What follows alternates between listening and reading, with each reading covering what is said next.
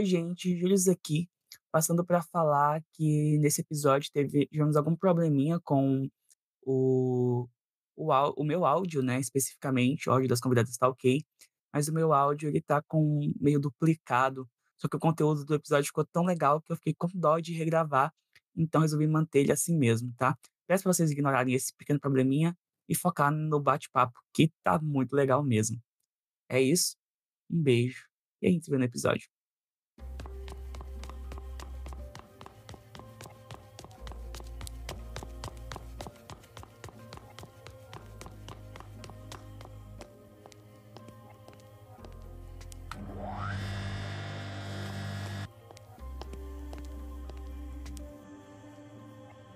Você chegou. Bem-vindo ao Julius Verso.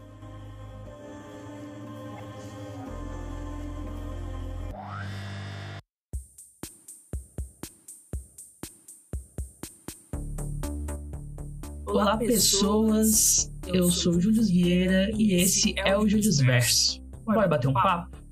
E hoje eu estou aqui reunida com várias convidadas para a gente fazer a retrospectiva literária de 2022. Ano passado eu fiz a retrospectiva sozinho, mas cansado de ouvir as vozes da minha cabeça, chamei pessoas que são vozes que não estão na minha cabeça. E já vou aproveitar para pedir para as minhas convidadas se apresentarem, começando aí na ordem que eu estou vendo aqui na minha telinha, que é Bruna. Bruna, se apresenta pro pessoal, fala do seu livro. Oi, gente, meu nome é Bruna e o livro que eu acho que vai ser em maio, né, de 2023, se tudo der certo, é O Caminho das Fadas. E, se Deus quiser, vai bombar. Best-selling. Dá uma sinopse aí desse futuro best-seller pra gente. Do que, que fala Caminho das Fadas? É um conto de fadas mesmo, né? Eu tentei fazer um pouco diferente a parte de princesa, né? Salvar príncipe, essas coisas, e ao contrário. É, no caso, o meu vai ser a princesa salvando o príncipe, todo mundo, tudo junto. todo mundo ferrado, todo mundo se salvando, né? É um conto de fadas sobre sentimentos profundos, né? Foi o que eu pensei na época sobre pessoas que precisam mudar, coisa bem um pouco psicológico, não é tão psicológico não, mas a ideia inicial foi essa. E aí, para também para se apresentar. É, olha só, é um Júlio Verso com pessoas que nunca apareceram aqui, mas que eu sempre quis fazer, que é Débora Felipe, aqui no Júlio Verso. Oi, oi, oi, oi. Eu ia falar boa noite, mas num podcast você pode ouvir a hora que você quiser, então é irrelevante meu boa noite. eu sou a Débora, eu sou autora da Casa das Rostas, eu tenho três livros publicados pela Pendragon, e eu tô na editora desde que tudo era mato, coisa que eu adoro falar o tempo todo para todo mundo que quiser ouvir. Eu tô muito feliz de estar aqui, finalmente. É isso, gente. Débora é a minha, como se diz? Mentora. Mentora. Obrigado. Mentora na Pendragon. É, e, e, Sou senpai. Minha senpai, inclusive, isso aí. E uhum. eu deixar claro, como, se fosse novidade para o pessoal que ouve esse podcast, né? Todos os convidados aqui são autores da Pendragon. então. Muito pequeno. Nada, nada, que, nada que fuja muito do padrão do podcast. E para apresentar a nossa terceira convidada, que também, olha só, é autora da Pendragon. Juliana Martins se apresenta para o pessoal. Oi, meu nome é Juliana Martins e eu sou autora de Mundo Sem Fim junto com Arthur Souza. É, Mundo Sem Fim é uma história. A gente sempre fala, né, que é fantasia, com steampunk, com pós-apocalipse, com zumbi. Tipo, o que você pensar, você encontra ali em Mundo Sem Fim. E está em pré-venda agora pela editora Pendragon e o e-book já está disponível. E é uma honra estar aqui com meu amigo Júlio. A gente divide um neurônio. É verdade, eu e a Ju temos o mesmo neurônio, né? É incrível. E hoje, como eu falei já no início, a gente está aqui para fazer a nossa retrospectiva literária de 2022.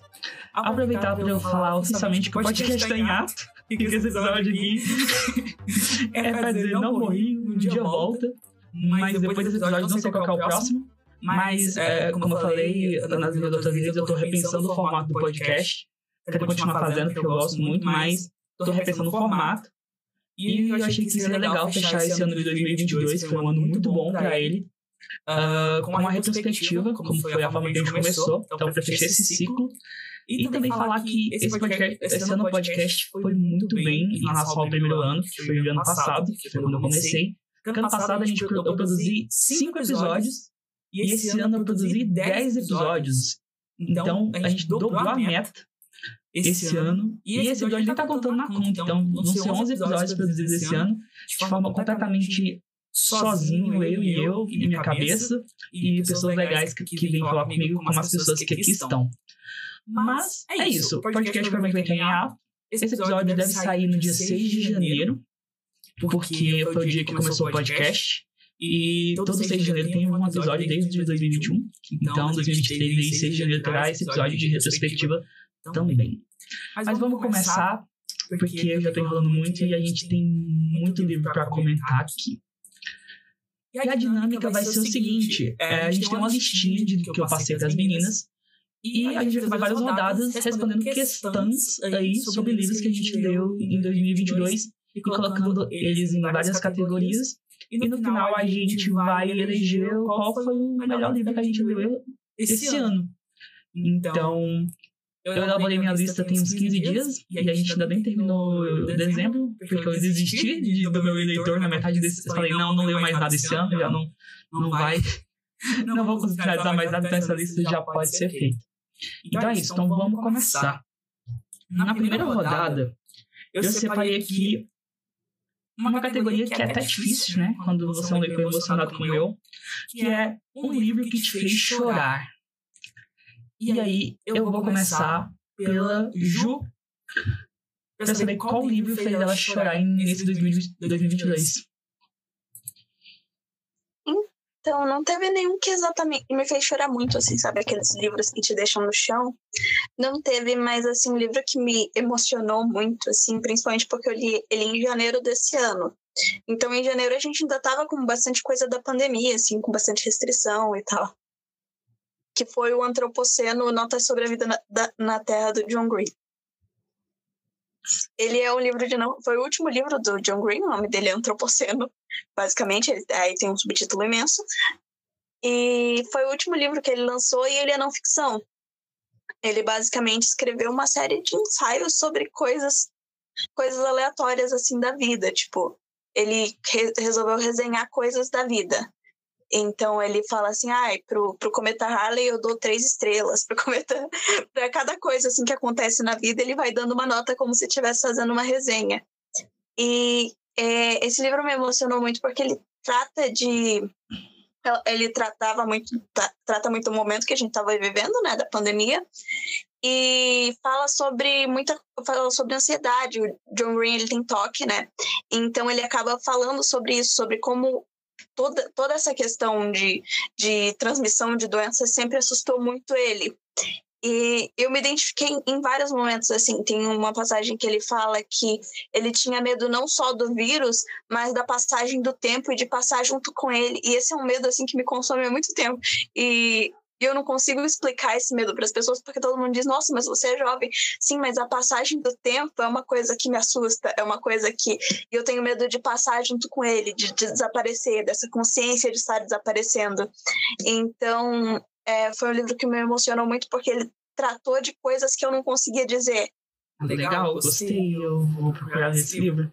A última coisa que eu li do John Green foi o Tartarugas lá embaixo, que também aborda essa questão do toque dele, porque eu costumo falar que esse livro, Tartarugas, ele, a história dele é patética. A narrativa da história é ridícula. Tipo, a iguana que, que vai dar a vida eterna, sabe? É, é, do bilionário. Mas não é sobre isso a história, é sobre a personagem e, a, o toque dela e tudo mais. Então acaba sendo um livro, assim, bem intenso, assim. Então, vai ser legal ler algo do John Green que é ficção. E eu li qualquer coisa dele, né? Eu li O Apoio das Estrelas e Tartarugas. Então, vai ser, vai ser legal. Eu gostei da, da proposta. É, e gostei do nome do livro também. É, Débora, qual foi o livro que te fez chorar em 2022? Eu achei interessante que a Ju falou sobre livro com a pandemia, né? Porque o livro que me fez chorar foi o Silêncio e o Grito, da Thelma. E foi principalmente na parte das poesias sobre a pandemia, né? Eu acho assim, as poesias da Thelma, elas são tão fortes que mesmo aquelas que eu é, não tem como eu ter tido a experiência que ela coloca nas poesias dela, elas me arrepiam a alma. É impressionante o jeito como a Thelma escreve. Então, O Silêncio e o Grito foi um livro que, assim, eu não chorei de.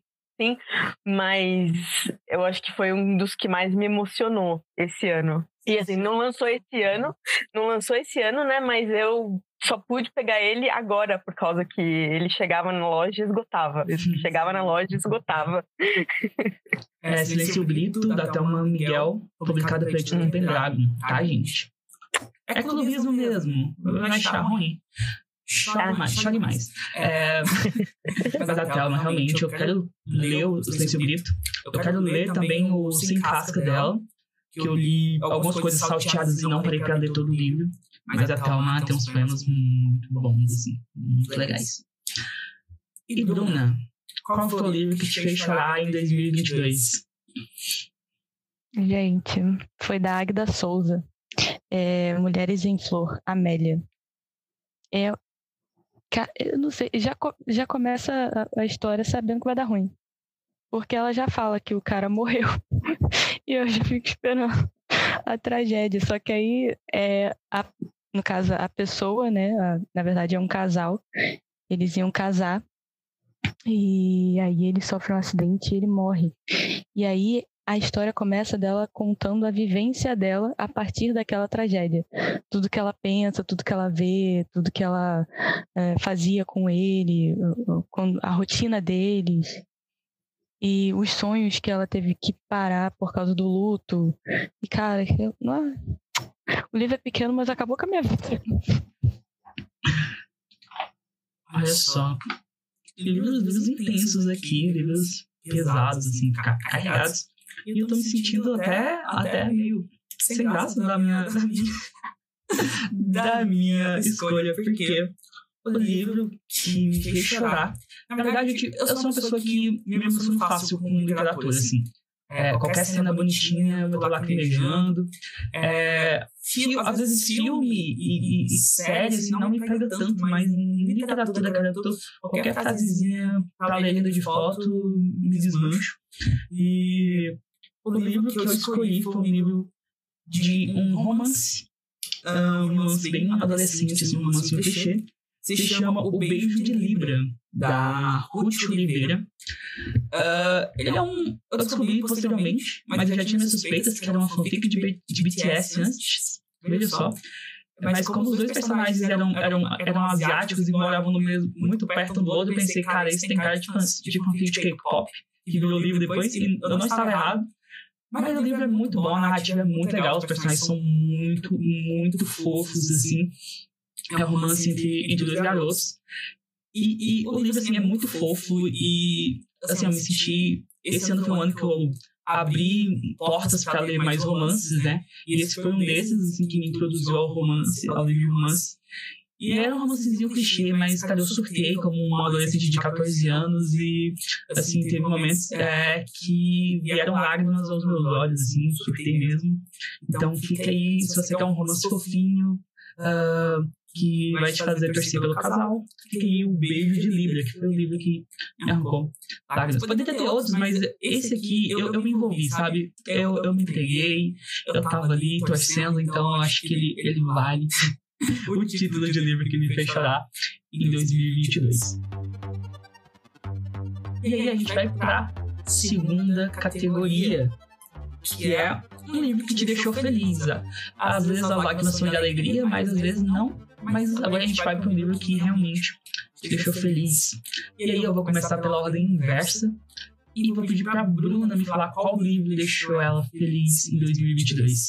E foi o Faça Sua Coroa de Gelo Brilhar, da Amanda Loveless. Ela é uma poetisa, né? Dessa nova geração aí, americana. E ela pega umas temáticas muito feministas, assim, sabe? E essa parte, esse livro, na verdade, ela fala sobre a desmistificação, né, de a mulher ser toda aquela pessoinha frágil que tem que ser cuidada por alguém e tal. E aí ela bota, ela sempre bota, né, a protagonista dos livros dela, que eu acho que é ela mesma, como uma pessoa em transformação e assim, e o final é sempre muito arrebatador. Ela saindo daquela condição triste, ruim que ela se encontrava, sabe? Superação puro. Muito legal. Eu já tinha ouvido falar dela, mas nunca, nunca li nada, assim. Mas o nome dela é familiar. E Débora, qual foi o livro que te deixou feliz esse ano? Vai soar estranho, mas tem um motivo pelo qual esse livro me deixou feliz. É, eu não consegui pensar em outro, porque o livro que me deixou mais feliz esse ano foi Poemas que Pensam Demais. E sim, eu sou clubista e eu não, não tô nem aí porque vão falar. Mas é porque, assim, a memória afetiva que eu tenho de ver o Poemas pela primeira vez pessoalmente foi no Encontro de Dragões, do Júlio descendo a escada correndo para ver o, o, livro pela primeira vez na mão dele. Eu não consigo pegar o livro e não lembrar daquela cena.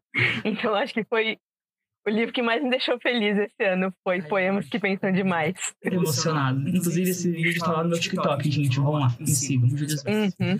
Mas, ah, eu, eu tô, tô, tô até sem graça agora. Mas, cara, é isso. Eu vou fingir que não é comigo e vou passar pra Ju. Então, eu vou continuar na vibe do clubismo, porque o livro que me deixou mais feliz esse ano foi A Casa das Hostesses. Foi assim, é porque A Casa das Hostesses ele é muito, muito fácil de ler, ele te acolhe, não fácil no sentido de ser muito simples, mas é porque ele te acolhe muito, ele é aquele livro que ele te abraça. E eu lembro que eu não estava lendo nada, assim, estava bem numa ressaca. E aí eu, eu chegou, eu comecei a ler A Casa das Hostesses no mesmo dia que chegou. E daí eu virei a noite lendo, e daí eu comecei a mandar, quando foi de manhã, eu comecei a mandar mensagem pra Débora. E eu, eu adoro isso. Foi a primeira vez que eu, que eu fiz isso, sabe? De poder mandar foi mensagem lindo. pro Foi maravilhoso. Eu ficava, eu vivia a página, daí eu tirava foto, mandava mandar mensagem pra Débora falando, falando do livro. então.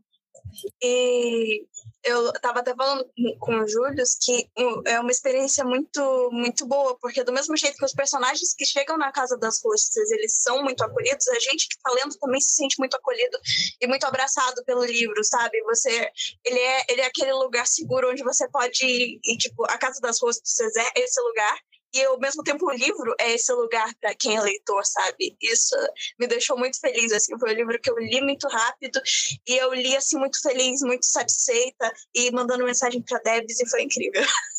Eu li Casa das Rosas mais ou menos na mesma época que a Ju, um pouco depois. Eu li só o primeiro. Eu também estava no meio de uma ressaca que ainda estou me recuperando, mas no meio dessa ressaca, Casa das Rosas, o primeiro livro, Encontros, veio assim pra ser uma brisa fresca, sabe? Foi um engove que eu tomei e, e passou um pouco da, da ressaca, assim. o engove é perfeito. É, eu passei, é, não terminei de ler o segundo livro ainda, pretendo, tá nas, nas metas pro começo do ano. Mas realmente, assim, é um, acolhe muito. A escrita da Deb é muito acolhedora, assim. É, é, é quando a obra consegue transmitir o conceito dela não só no conceito, né, mas na prática também, sabe? É, é tipo quando um, um, uma história se propõe a transformar um, um como é o caso mesmo da, da Casa das Outras, transformar um ambiente uh, num personagem, mas no, por exemplo, a, Casa das Rosas não é um personagem porque a casa, sei lá, é a casa monstro e ela fala, sabe? Não é a casita lá do, do encanto, sabe? Que ela é um personagem porque ela porque ela se move, ela tem expressões e tal. Casa das ela é uh, um personagem pela forma que a escrita apresenta a, a casa pra gente e, e, essa forma é uma forma que acolhe tanto a gente quanto os personagens. Então, não, não coloquei nessa categoria, mas poderia muito bem ter colocado, porque surtei bastante. Inclusive, Rosas está na minha, na minha, minha meta de ler mais romance. E todo mundo fala tão bem desses livros que eu falei, cara, tem que ler e não me arrependo. Leiam Hostess. Agora, a minha, a minha leitura que me deixou feliz é a minha sessão puxa-saquismo, mas não é puxa-saquismo é, clubista, é um puxa-saquismo é, porque não posso passar sem falar dele, Rick Jordan, né? Não poderia deixar passar o meu muso e eu li A Filha das Profundezas, que é o primeiro livro dele que ele lança aí uh, nos últimos anos, sem que faça parte desse multiverso é, de fantasia com deuses, né? Seja nórdicos, egípcios, gregos, romanos, que faz parte desse Jordan Verso. É um livro que é fora. E foi um livro que me deixou muito feliz, porque foi ler um livro dele, que sempre me deixa feliz, foi ver ele trabalhando outros tipos de história, que é uma história que vai mais para ficção científica do que para fantasia. Foi um livro que foi ver ele escrevendo a protagonista feminina, que não é só o capítulo, mas que é o livro inteiro, pelo ponto de vista dessa protagonista. É um livro que tem uma personagem brasileira incrível. E, assim, quando tem personagem brasileira no livro, eu já, já fui comprado.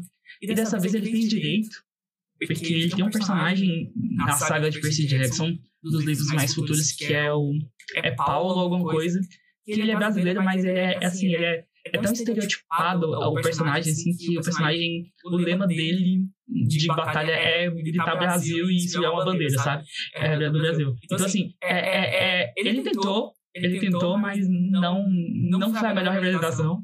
Também tem uma personagem brasileira no livro Crônicas dos Kane, que é do Rio de Janeiro, mas ela não é aprofundada muito. É, mas essa personagem que o nome é horrível, eu, perdoo ele, mas o nome é horrível, que é a Nelinha, é, Nelinha da Silva. Nelinha é o nome dela, gente, isso não é abreviação. O nome é horrível, mas a gente perdoa porque a personagem é incrível, assim. Pra quem leu Percy Jackson, consegue associar ela a uma filha de Hefesto. Se você for associar Percy Jackson, assim. E ela é muito boa, ela tem umas tiradas muito boas, fazendo crítica ao colonialismo. Então, foi um livro que realmente me deixou muito feliz, assim, ler Tio Rick sempre, sempre é divertido demais, assim. Então, foi um livro que me deixou muito feliz quando eu li ele. Não acho que seja dos melhores do Rick, mas sempre, sempre me deixou contente quando eu li coisas dele. E aí, agora a gente vai pra próxima categoria, e essa é a categoria que eu mais quero roubar indicações, porque eu gosto desse tipo de livro. Eu quero saber o livro mais diferentão que vocês leram, o livro mais diferente. E essa categoria já tô com o papelzinho anotado. Então, Ju, qual foi o livro mais diferente que tu leu nesse ano? Esse, esse é diferentão mesmo. Eu li Sonhos de Dez Noites do Natsume Soseki, que é um autor japonês. Acho que ele é do início do século XX, se eu não me engano. E esse, esse livro são basicamente vários contos, que são sonhos, e esses contos foram publicados originalmente em jornais, assim, sai, cada dia, sai, cada semana saía um sonho, e eles não são eles são muito esquisitos mesmo. Eles vão trabalhar muito essa questão do, do onirismo. Então, as frases vão começar com: Ah, eu sonhei que tal coisa. Ele começa. Alguns sonhos ele começa dizendo: Eu sonhei tal sonho e aconteceu isso, isso, isso. E assim, vão ter temas. É, se você estuda a biografia do Natsume Soseki, é muito interessante traçar esse paralelo entre os sonhos e a biografia, porque ele vai falar muito sobre abandono parental, ele vai falar sobre sobre medos, assim, o Soseki ele sofria de ansiedade, ansiedade e depressão e outros transtornos mentais e ele então tudo isso está muito presente ali né, nesses sonhos e de um jeito bem maluco, assim. Alguns, um dos sonhos, por exemplo, ele narra sobre uma mãe que dá voltas no tipo um templo que tem lá lá na cidade que que está se passando conto lá no Japão. Ela dá voltas tipo fazendo promessas e tal para o marido dela voltar da guerra. É, esse conto ele se passa mais ou menos no período Muromachi, que era um período de muitas guerras no Japão. E, e daí ela tá lá fazendo, fazendo promessas e tal, e ela tem que dar 10 voltas nessa, nesse lugar para que para que tipo se cumpra esse desejo que ela tá fazendo. E daí e ela tem um filho pequeno, né? E essa criança, ela larga essa criança sozinha lá, lá chorando para dar essas 10 voltas. E no final do conto termina dizendo assim: mal sabia ela que tipo o seu marido já estava morto há muito tempo, então não, não adiantava ela dar essas 10 voltas.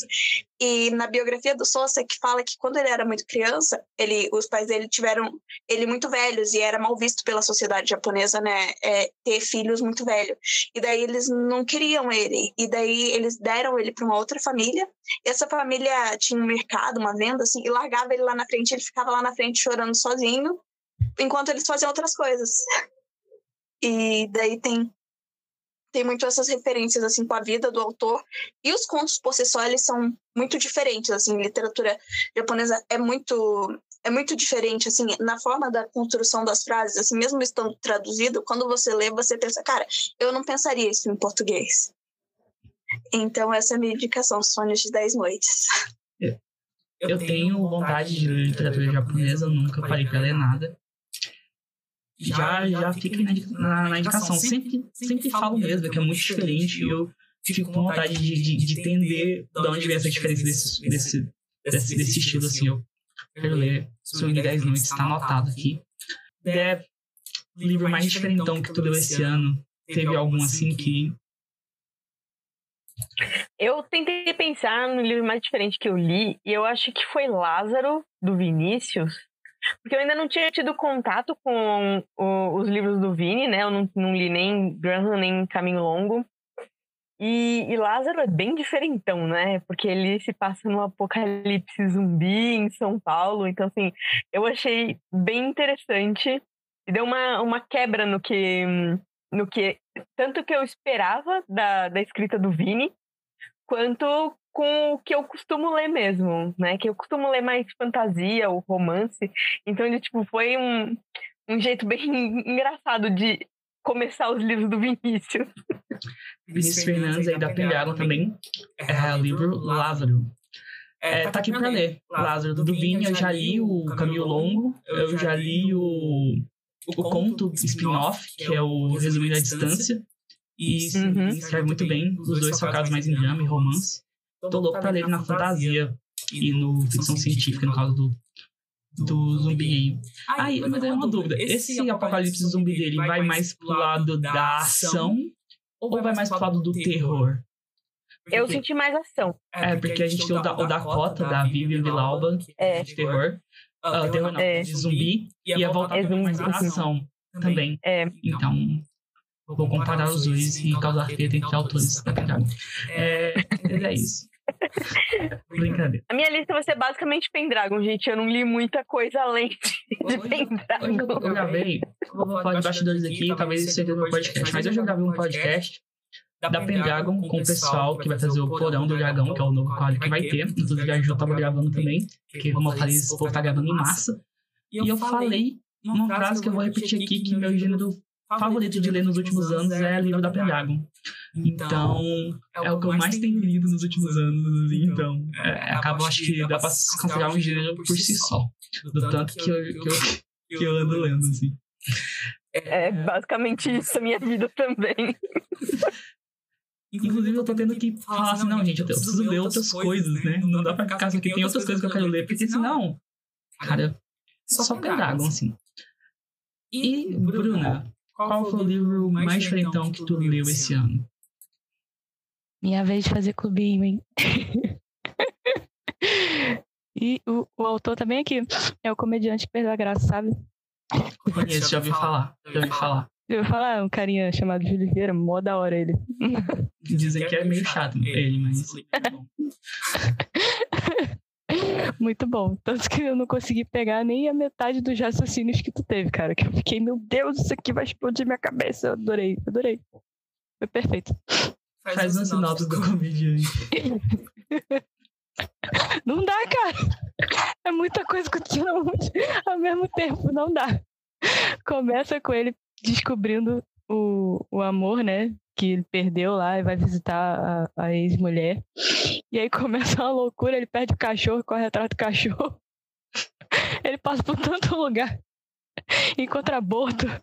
Olha, sensacional. Eu não sabia se ria, se chorava, se tinha pena dele. Complicadíssimo. Inclusive, eu, o Boto me lembrou umas pessoas aí. Ai, vou nem falar, vou nem falar, pra não me acusarem de usar a imagem dos outros. É, mas é gente comediante que da graça, leiam, que é legal. É, na verdade, eu vou, depois eu vou pedir para o pessoal me mandar a lista e vou fazer a lista de tudo que a gente citou aqui para vocês irem atrás se vocês quiserem e já ter livros para ler aí em 2023. É, e o meu, o meu tá bem aqui, inclusive eu vou mostrar pro pessoal que tá me assistindo, que a gente tá em live. Mas vocês estão aí não vão ver. Mas o livro mais diferentão que eu li foi um presente que eu ganhei da minha amiga Ana Catarine. Se estiver ouvindo, beijo, Ana Catarine. Foi um livro, Sua Arte Importa. A, a Arte Importa, do Neil Gaiman. Só que é um livro do Neil Gaiman que é uma espécie de ensaio do Neil Gaiman refletindo sobre a, a arte dele, o processo dele virar escritor, como foi todo esse processo. Mas esse livro, ele é curtinho, mas ele é cheio de ilustrações.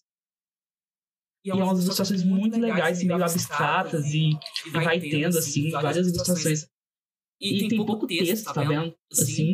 E é, são, e é o New Game. Eita, perdi até a página. É o New Gaiman é, refletindo sobre o processo dele como artista, o que, que ele teve que abrir mão, o que, que ele ganhou com isso, sabe? É, quando, ele, quando ele se percebeu sendo o New Gaiman e, e como ele não se sentia o New Gaiman ainda, mesmo depois de ter lançado as obras mais famosas dele, assim.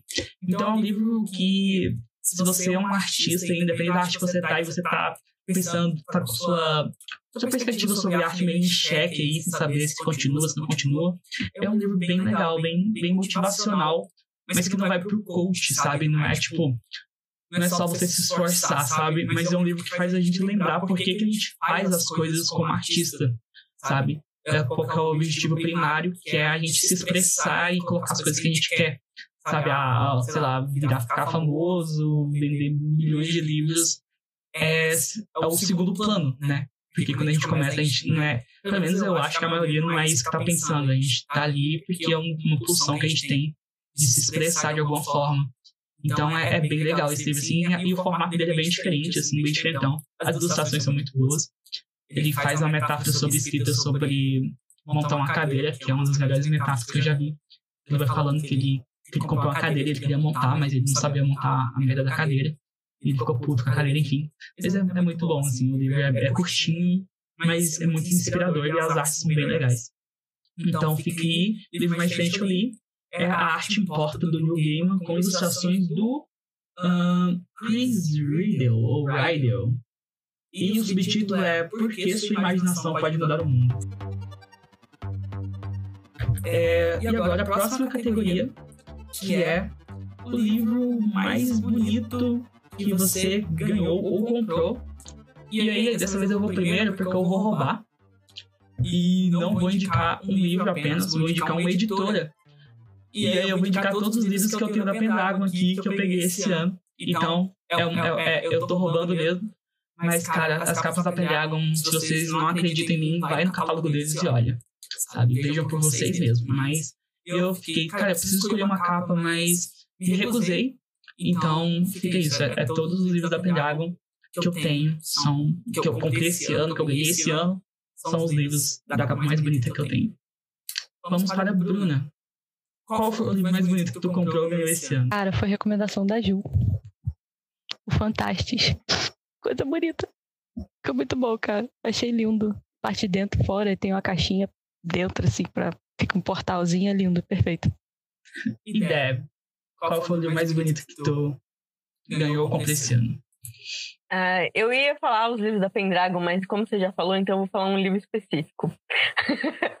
eu acho que foi Sorte Irlandesa, porque eu acho, nossa, Sorte Irlandesa ele é bonito demais por dentro.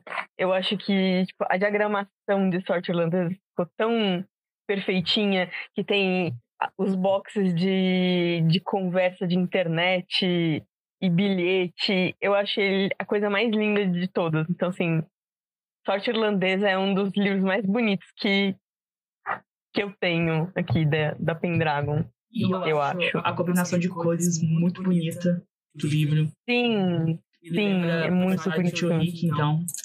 É... Alex. Eu lembro o Alex. Então, é mas é. E, tipo.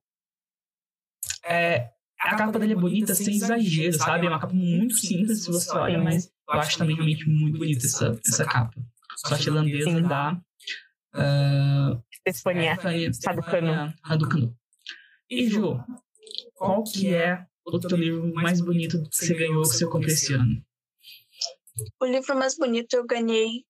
Né, eu ganhei no Natal do ano passado, mas tipo, eu li esse ano, que é o, o Exorcismo da Minha Melhor Amiga ele é, ele é de capa dura, ele é muito bonito, só que, tipo assim, você olha pra capa dele e pensa, nossa, coisa estranha, assim, tem uma, uma vibe meio datada, mas é justamente porque ele é dos anos, ele é uma história que se passa nos anos 80, então, assim, por dentro a guarda vai ter várias fitas, é, fitas daquelas que a gente ouv, ouv, ouvia, a gente ouvia, parece que a gente ouvia mesmo. Mas que as pessoas ouviam nos Walkman, sabe? Aquelas fitas pequenas.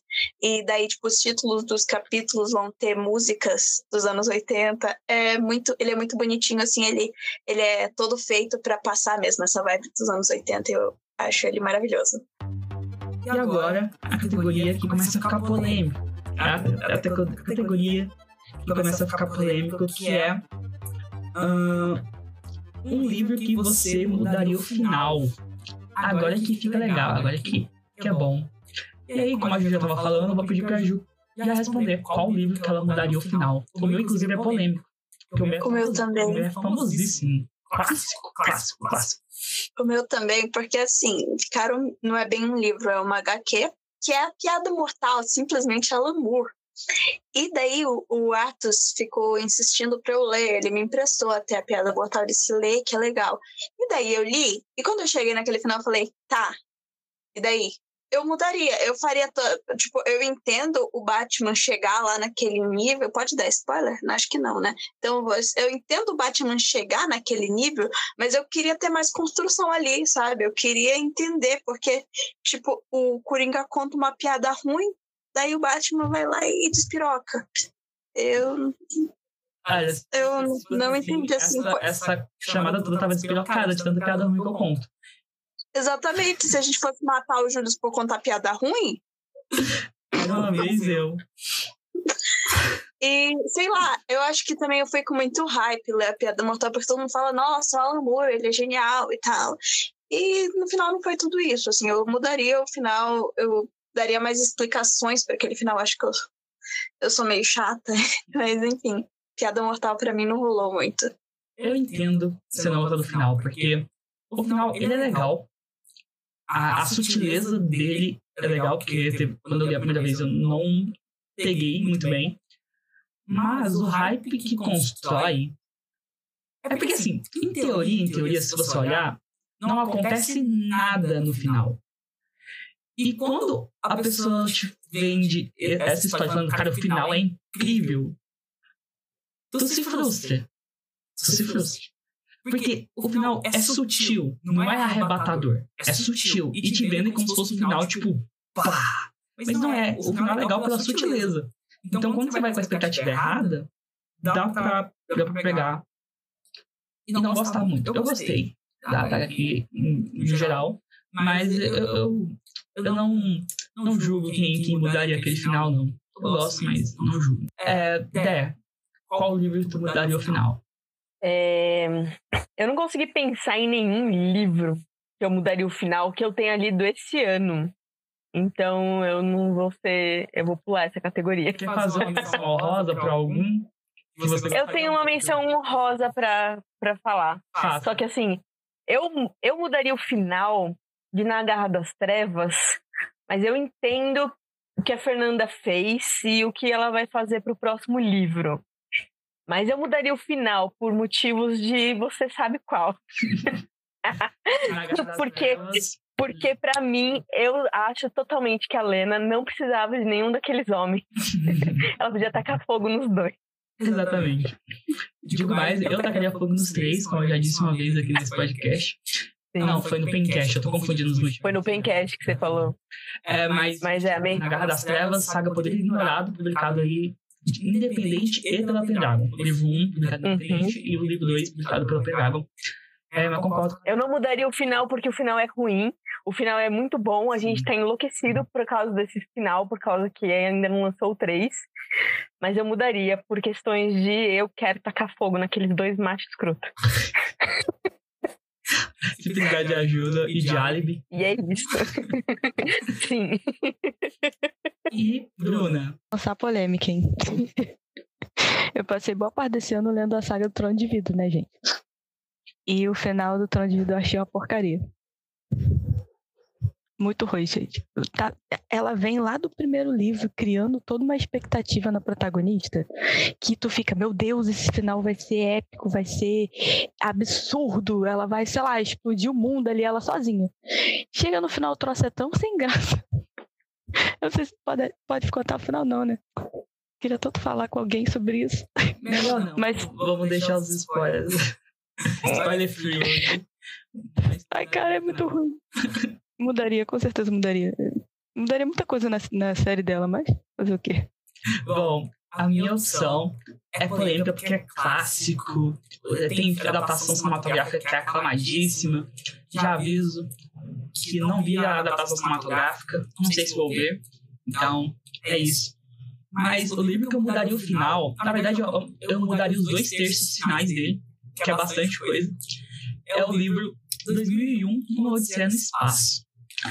Veja só a polêmica, porque, gente, assim, eu ouvi esse livro em audiobook, não foi um livro que eu desgostei, mas eu gostei tanto do primeiro terço do livro que o resto não, não me apeteceu tanto. Porque o primeiro terço do livro, é, eu acho que no filme também é, porque eu sei bem pouco sobre o filme, gente, assim. Mas ele começa na idade da pedra. E ele começa a descrever o cotidiano de um homem das cavernas, de um, sei lá, primata, neandertal, assim, bem uh, da, dos tempos das cavernas mesmo, assim. E ele descreve isso, a forma que ele narra isso é, é muito genial. A forma que ele o nome que ele dá pro, pro personagem, a forma que ele, que ele faz o personagem ver os outros, a, esse personagem evoluindo através de uma tecnologia que chega do espaço. Cara, por mim o livro todo ficava nessa época. Aí quando eles vão pra 2001, que é a história do livro, eu não queria estar em 2001, eu queria ver os primatas é, tacando cocô no outro. Mentira, não tava tacando cocô no outro, mas eu queria ver os primatas evoluindo com a tecnologia lá, porque a forma que ele fez pra narrar foi muito inventiva. E foi muito legal de ver. Quando ele vai pro tempo normal, vamos dizer assim, a narrativa é padrão. É uma narrativa de espaço e tal. Tem umas coisas legais da tecnologia, mas não me pegou tanto quanto o resto. Eu achei até meio maçante, assim. Então eu mudaria o livro todo para ser, na verdade, sei lá, um, uma odisseia na Idade da Pedra, sabe? É porque foi a parte que eu mais, que eu mais gostei do, do livro, assim. Então eu mudaria, sim, esses dois terços e ficaria só com os primatas, ou lançava só um spin-off, só com eles, porque eles são muito mais legais. É, e é isso. Agora, uh, vamos lá para trazer aí novidades, menos polêmica dessa vez, mas um novo autor favorito. E aí, que seja que lançou o primeiro livro esse ano ou que você conheceu recentemente, no caso esse ano. E aí vamos começar com a Bruna. Bruna, qual é o autor que tu, ou autora que tu leu esse ano que você descobriu e falou, cara, é esse. É o novo xodó. Vou puxar a sardinha de novo, hein? Julinho, quem mais? Oi, gente, não me deixa sem graça. Não, não pode fazer isso. A intenção é essa, querido.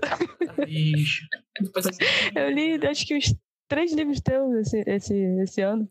É verdade, tô livro. Pan e a Aranha, que desce o tempo. Uhum. Leu o Comediante e leu Poemas que Pensam Demais. É, ainda tem mais um aqui pra ler, tá? Que não tem nada a ver um com o outro. É verdade, tá com ele. Gente, tu li mais do que todos os autores, sacanagem. Gente, eu fico, fico envergonhado e honrado ao mesmo tempo. Porque é muito legal ser reconhecido assim. Né? É puxar saquismo, mas não é. Porque eu sei que quando eu elogio a Deb, eu tô elogiando a Deb porque realmente eu, eu gosto do que eu li dela. Quando eu elogio a Ju, é porque eu realmente gosto do que eu li. Porque não sou de ficar babando ovo. A Bruna ainda não li, mas já tenho expectativas. Então, é isso, gente. Mas eu estou só. Ah, cria expectativa não. Ah, tarde demais. É... e tu, Deb, quem foi o autor que você descobriu esse ano? Que você é... coloca? É a pessoa mais fofa que eu tenho o prazer de conversar todos os dias e que me ajudou muito, que eu tirei no amigo secreto da empresa, porque ela é maravilhosa demais. e ela tá aqui já toda sorrindo, envergonhada. Não, mas é porque eu peguei Mundo Sem Fim para começar a ler. E é um, é um impacto, assim. É, eu não posso falar só da Ju, né? Porque foi o Art também que escreveu, então é, é o combo de Mundo Sem Fim, a Ju e o Art. E aí eles mesmos falam que, tipo, eles não sabem aonde começa a parte que um escreveu, onde termina a parte que o outro escreveu. Mas é maravilhoso e é um xodó muito grande. Então, é a Juliana Martins, a, a minha autora favorita do ano de 2022. Eu sei, não se sente, Ju, a gente não sabe onde parar. Ai, eu vou chorar. Olha, gente, mas é, eu não li Mundo Sem Fim, mas eu comecei a ler uma Rapsódia no Tempo. É isso mesmo o nome? É uma Rapsódia no Tempo, é porque eu tava com Começa Mundo Sem Fim. Começa Mundo Sem Fim. É porque nossa, o impacto. Ah, ah, eu não aguentei, eu não aguentei. Eu peguei, eu comprei o e-book, eu mandei até pra Ju, que eu- a hora que eu comprei o e-book, eu comecei a ler porque eu não tô me aguentando. eu não tô me Eu tô aguentando. hype pra esse livro. É real, o hype é real. Gente, é muito legal ter o- como autores favoritos dos seus amigos, sabe? É, é muito bom. Cara, é, é- é sensacional. E Ju, agora você que ganhou o prêmio vai chegar um, um, um, um Julinho de ouro na sua casa. É... com o prêmio da retrospectiva. É, qual que é o seu livro? É, fa- o seu livro não, seu autor favorito desse ano, recém-descoberto. Então, eu vou puxar a sardinha também pra Pam, porque eu li o Somos Ninguém da Cindy. E eu, eu engoli esse livro, assim, tipo, eu comecei a ler, li ele em duas horas, se eu não me engano, e eu fui falar depois com a Cindy, porque, tipo, o impacto que esse livro deixa na gente, assim, é, é um livro de contos, né?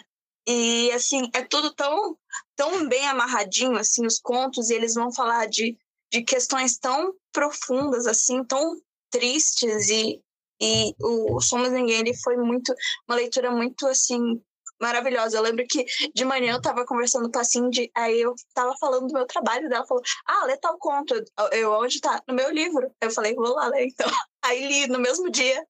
E, cara, foi muito, assim... A escrita da Cindy, ela é muito, muito... Não sei se faz sentido, mas ela é muito redondinha, assim, ela é muito concisa. Ela não, ela não perde qualidade em nenhum momento. Ela vai e volta. E, assim, foi uma experiência maravilhosa. Somos foi um dos primeiros livros que eu li da Pendragon, que na primeira leva de livros que eu li, porque eles foram lançados junto com o meu primeiro dentro da Pendragon. E assim, sim, escreve muito bem.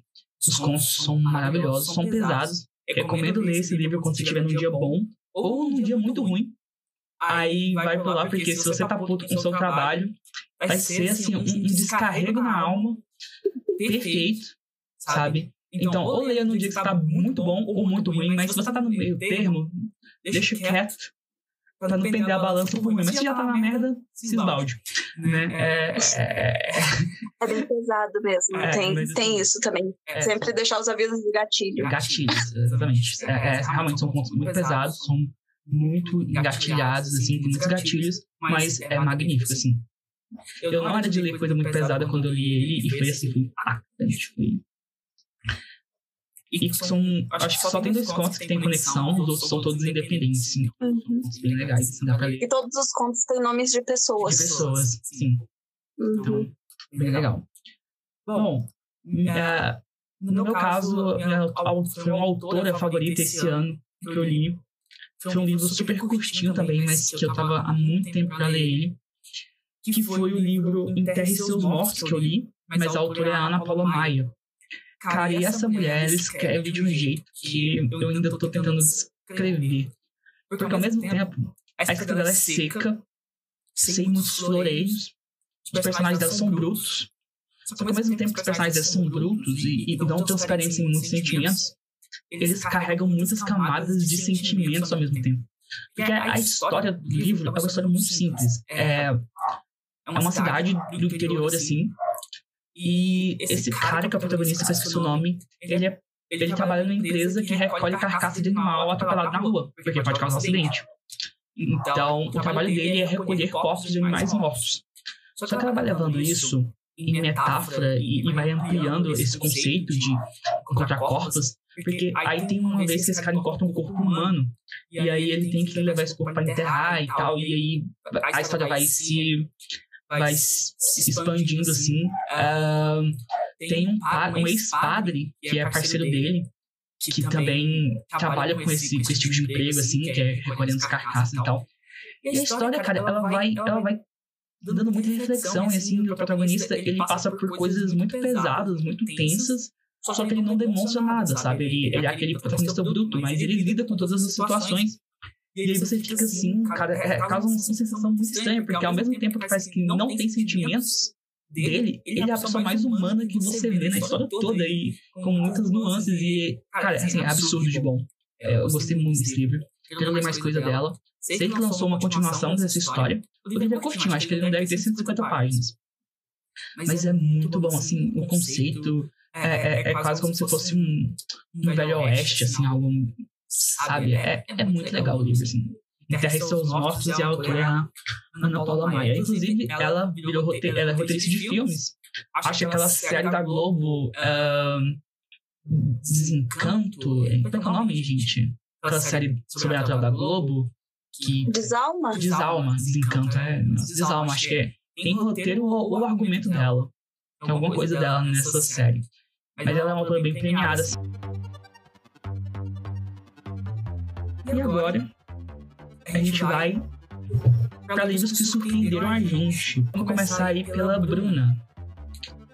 Qual o livro que te mais te surpreendeu esse ano? É um, esse, esse que mais me surpreendeu foi é um bem antigo do. Não sei se vocês conhecem, Raymond Curry, é, O Último Templário.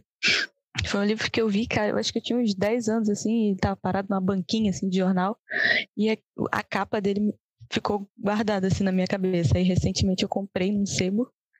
Eu falei, vou ler. Aí comecei a ler. E assim, tu começa o livro, ah, mais uma história de ficção doida que mistura os templários, né?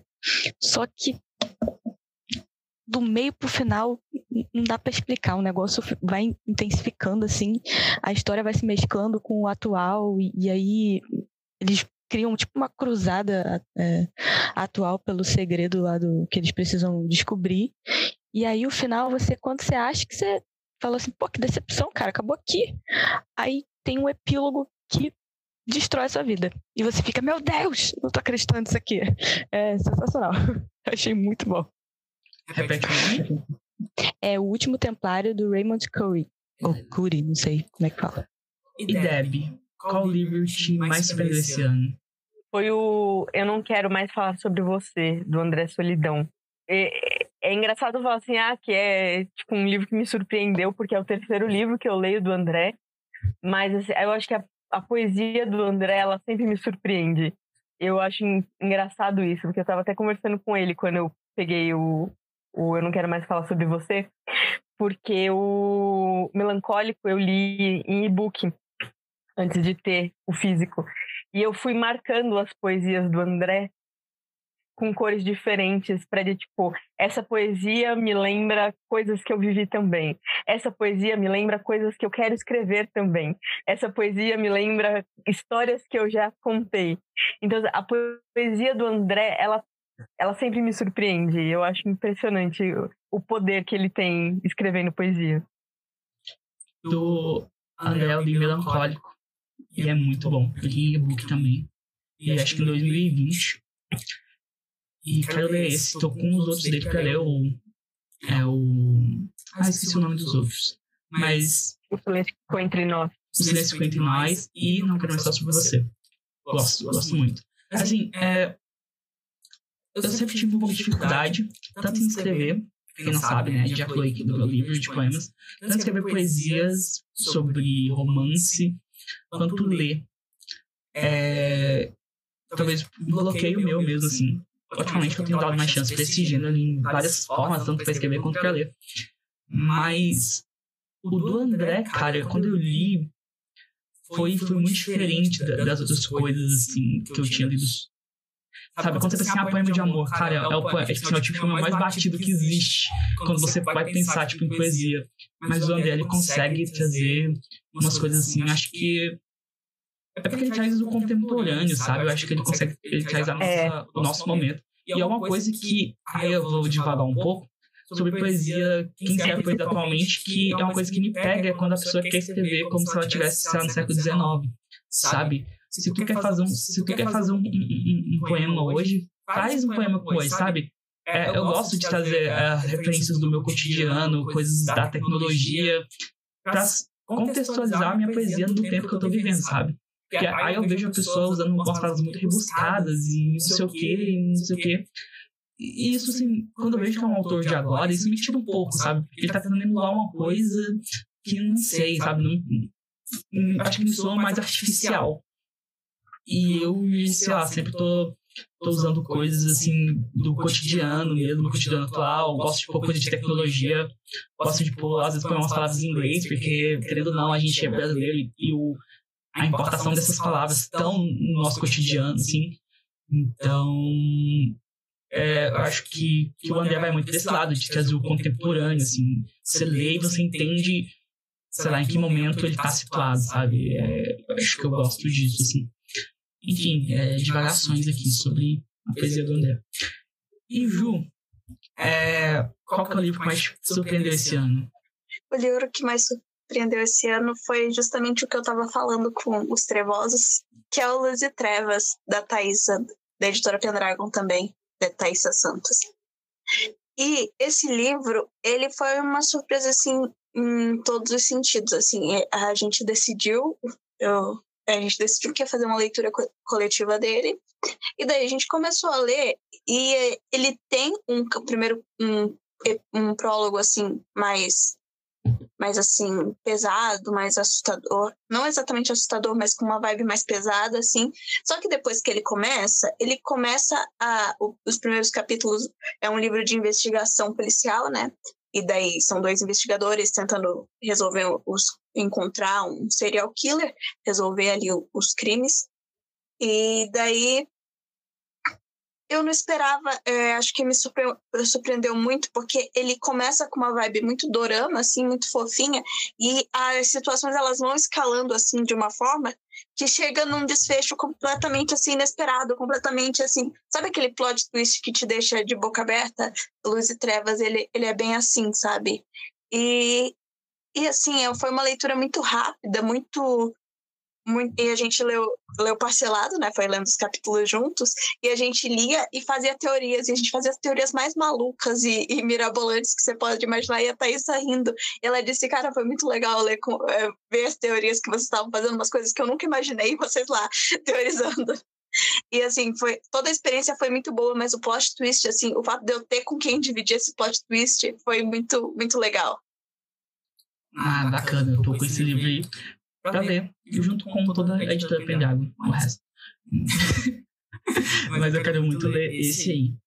E aí, uh, o livro que mais me surpreendeu esse ano foi um livro que eu li que não dava nada pra ele. Não dava nada, nada.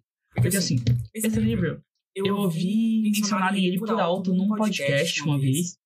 Aí depois eu ouvi falarem dele, da adaptação pro cinema que o Del Toro fez dele, por alto também. E eu fiquei com o nome muito na cabeça. E aí, quando, mas aí eu vi um podcast que mencionava um pouco mais do filme. Aí eu pensei, pô, é, é um, é um filme que me chamou a atenção, o que, que eu vou fazer? Assistir o filme? Obviamente não, né? Eu vou atrás do livro que inspirou. Porque eu, eu sou desse. Por exemplo, Odisseia no Espaço. Nossa, é, o filme é muito famoso. Vou assistir o filme? Não, vou ler o livro que inspirou, né? Eu, eu gosto de ver o filme pelo livro primeiro. E é o livro que se chama O Beco das Ilusões Perdidas, do William. Ai, é um nome grande. William Lindsay Gresham, um autor norte-americano.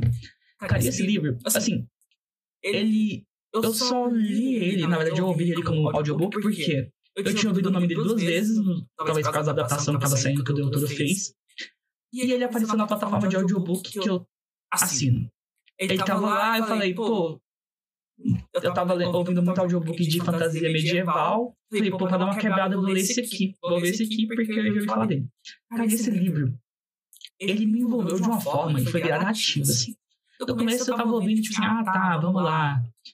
Mas, cara, chegou um ponto que eu tava completamente fissurado, assim, pela narrativa, porque ele é uma história de trambiqueiro. Ele, é, ele é uma história de trambiqueiro, mas é uma história de trambiqueiro que é. Sabe aqueles círculos itinerantes e tem aquele cara que é o vidente, que é o cara que faz adivinhações e tal.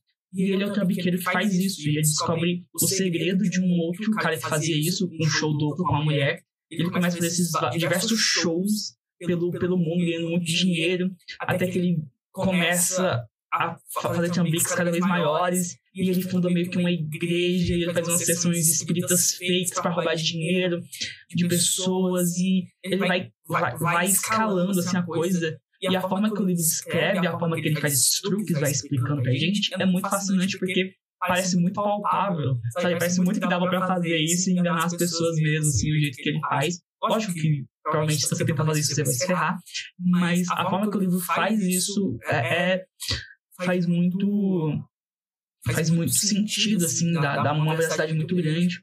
e é um livro que ele é meio cíclico porque ele começa tinha uns prefácios que falava de onde veio a, a inspiração da história do do, do cara que criou o livro. e eu não vou dar spoiler porque esse é um spoiler mas quando eu, quando eu li o quando eu vi o prefácio e ouvi o primeiro o início da história eu sabia como ela ia terminar. Eu adivinhei como seria o final dela. Mas eu pensei, cara, como que ele vai chegar nisso foi a parte legal. E quando chega, você, é satisfatório, porque meio que você sabe que vai chegar naquilo, mas quando chega, fecha um ciclo, assim, dentro da história muito redondinho. E a história, assim, ela. Ela, cara, ela vai ter uns plot twists e ela te envolve muito, assim, tem uma questão de tarô muito forte. Os capítulos são. Os capítulos são cartas de tarô. E tem sempre uma, uma descrição da leitura da carta, que é o capítulo. e parece que o autor tirou as cartas para fazer a história, e aí ele foi usando interpretações, e as interpretações das cartas do tarot que ele tirou é guiavam os capítulos, assim. Então tem toda essa, uma, abre aspas, mística criada, e parece que tem muita coisa de autobiográfico também do autor dentro da, da história, então é um livro que me surpreendeu muito, assim, que eu não dava nada, nada, nada.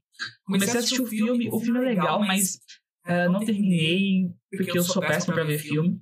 Mas o, o filme é bem legal, passa, passa a, a vibe, mas acho que a aura que o livro consegue trazer me pega mais do que o filme, assim. Mas o filme é bem legal. Se vocês não lerem o livro, vejam o filme, que é o.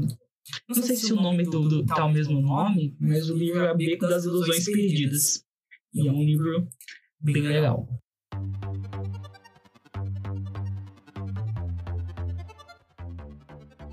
E agora vamos para uma categoria polêmica de novo, que é a categoria livro que mais te decepcionou em 2022. E aí eu vou pedir para a Ju começar falando qual livro que mais decepcionou ela. Ele sempre me pede para começar falando mal. Ele sabe que eu adoro. Gente, o livro que mais me decepcionou foi de Lukov com Amor. É um livro sobre patinação no gelo, é um romancezinho. E, tipo, é, a questão é, eu já não fui com muita expectativa e o livro conseguiu ser pior. É, é assim, é sobre uma patinadora que ela, ela, ela compete naquelas patinações de dupla e tal, só que aí o parceiro, o parceiro dela sumiu e, tipo, sumiu não, deu um pé na bunda dela, foi, arrumou outra parceira e foi competir porque eles não ganhavam nada. E daí ela fica sem parceiro, e daí o Lukov, que é o cara que é dono de tudo, que é medalhista de ouro, que não sei o que, que não sei o que lá, vai e faz um contrato com ela para ser parceiro dela. É, aí vai ser aquele negócio, ela tem lá ali uma picuinha com ele, porque ele, ela acha que ele se acha melhor que todo mundo e tal, e ela, e ela e ele é rico, e assim, ele vai ter todo aquele clichêzinho do Enemies to Lovers e tal, e vai ter a questão da patinação, que é um negócio que eu gosto muito. O problema desse livro. O problema desse livro é que a narrativa é ruim. É ruim. Não tem, não tem aqui assim um jeito legal de dizer. É ruim. A protagonista, ela faz muito aquele estereótipo, sabe, da, da mulher latina raivosa.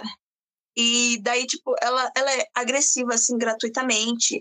E dentro da narração, eu, eu não tenho nada contra você usar usar palavrões dentro da narração, tipo, se eles servirem a algum propósito.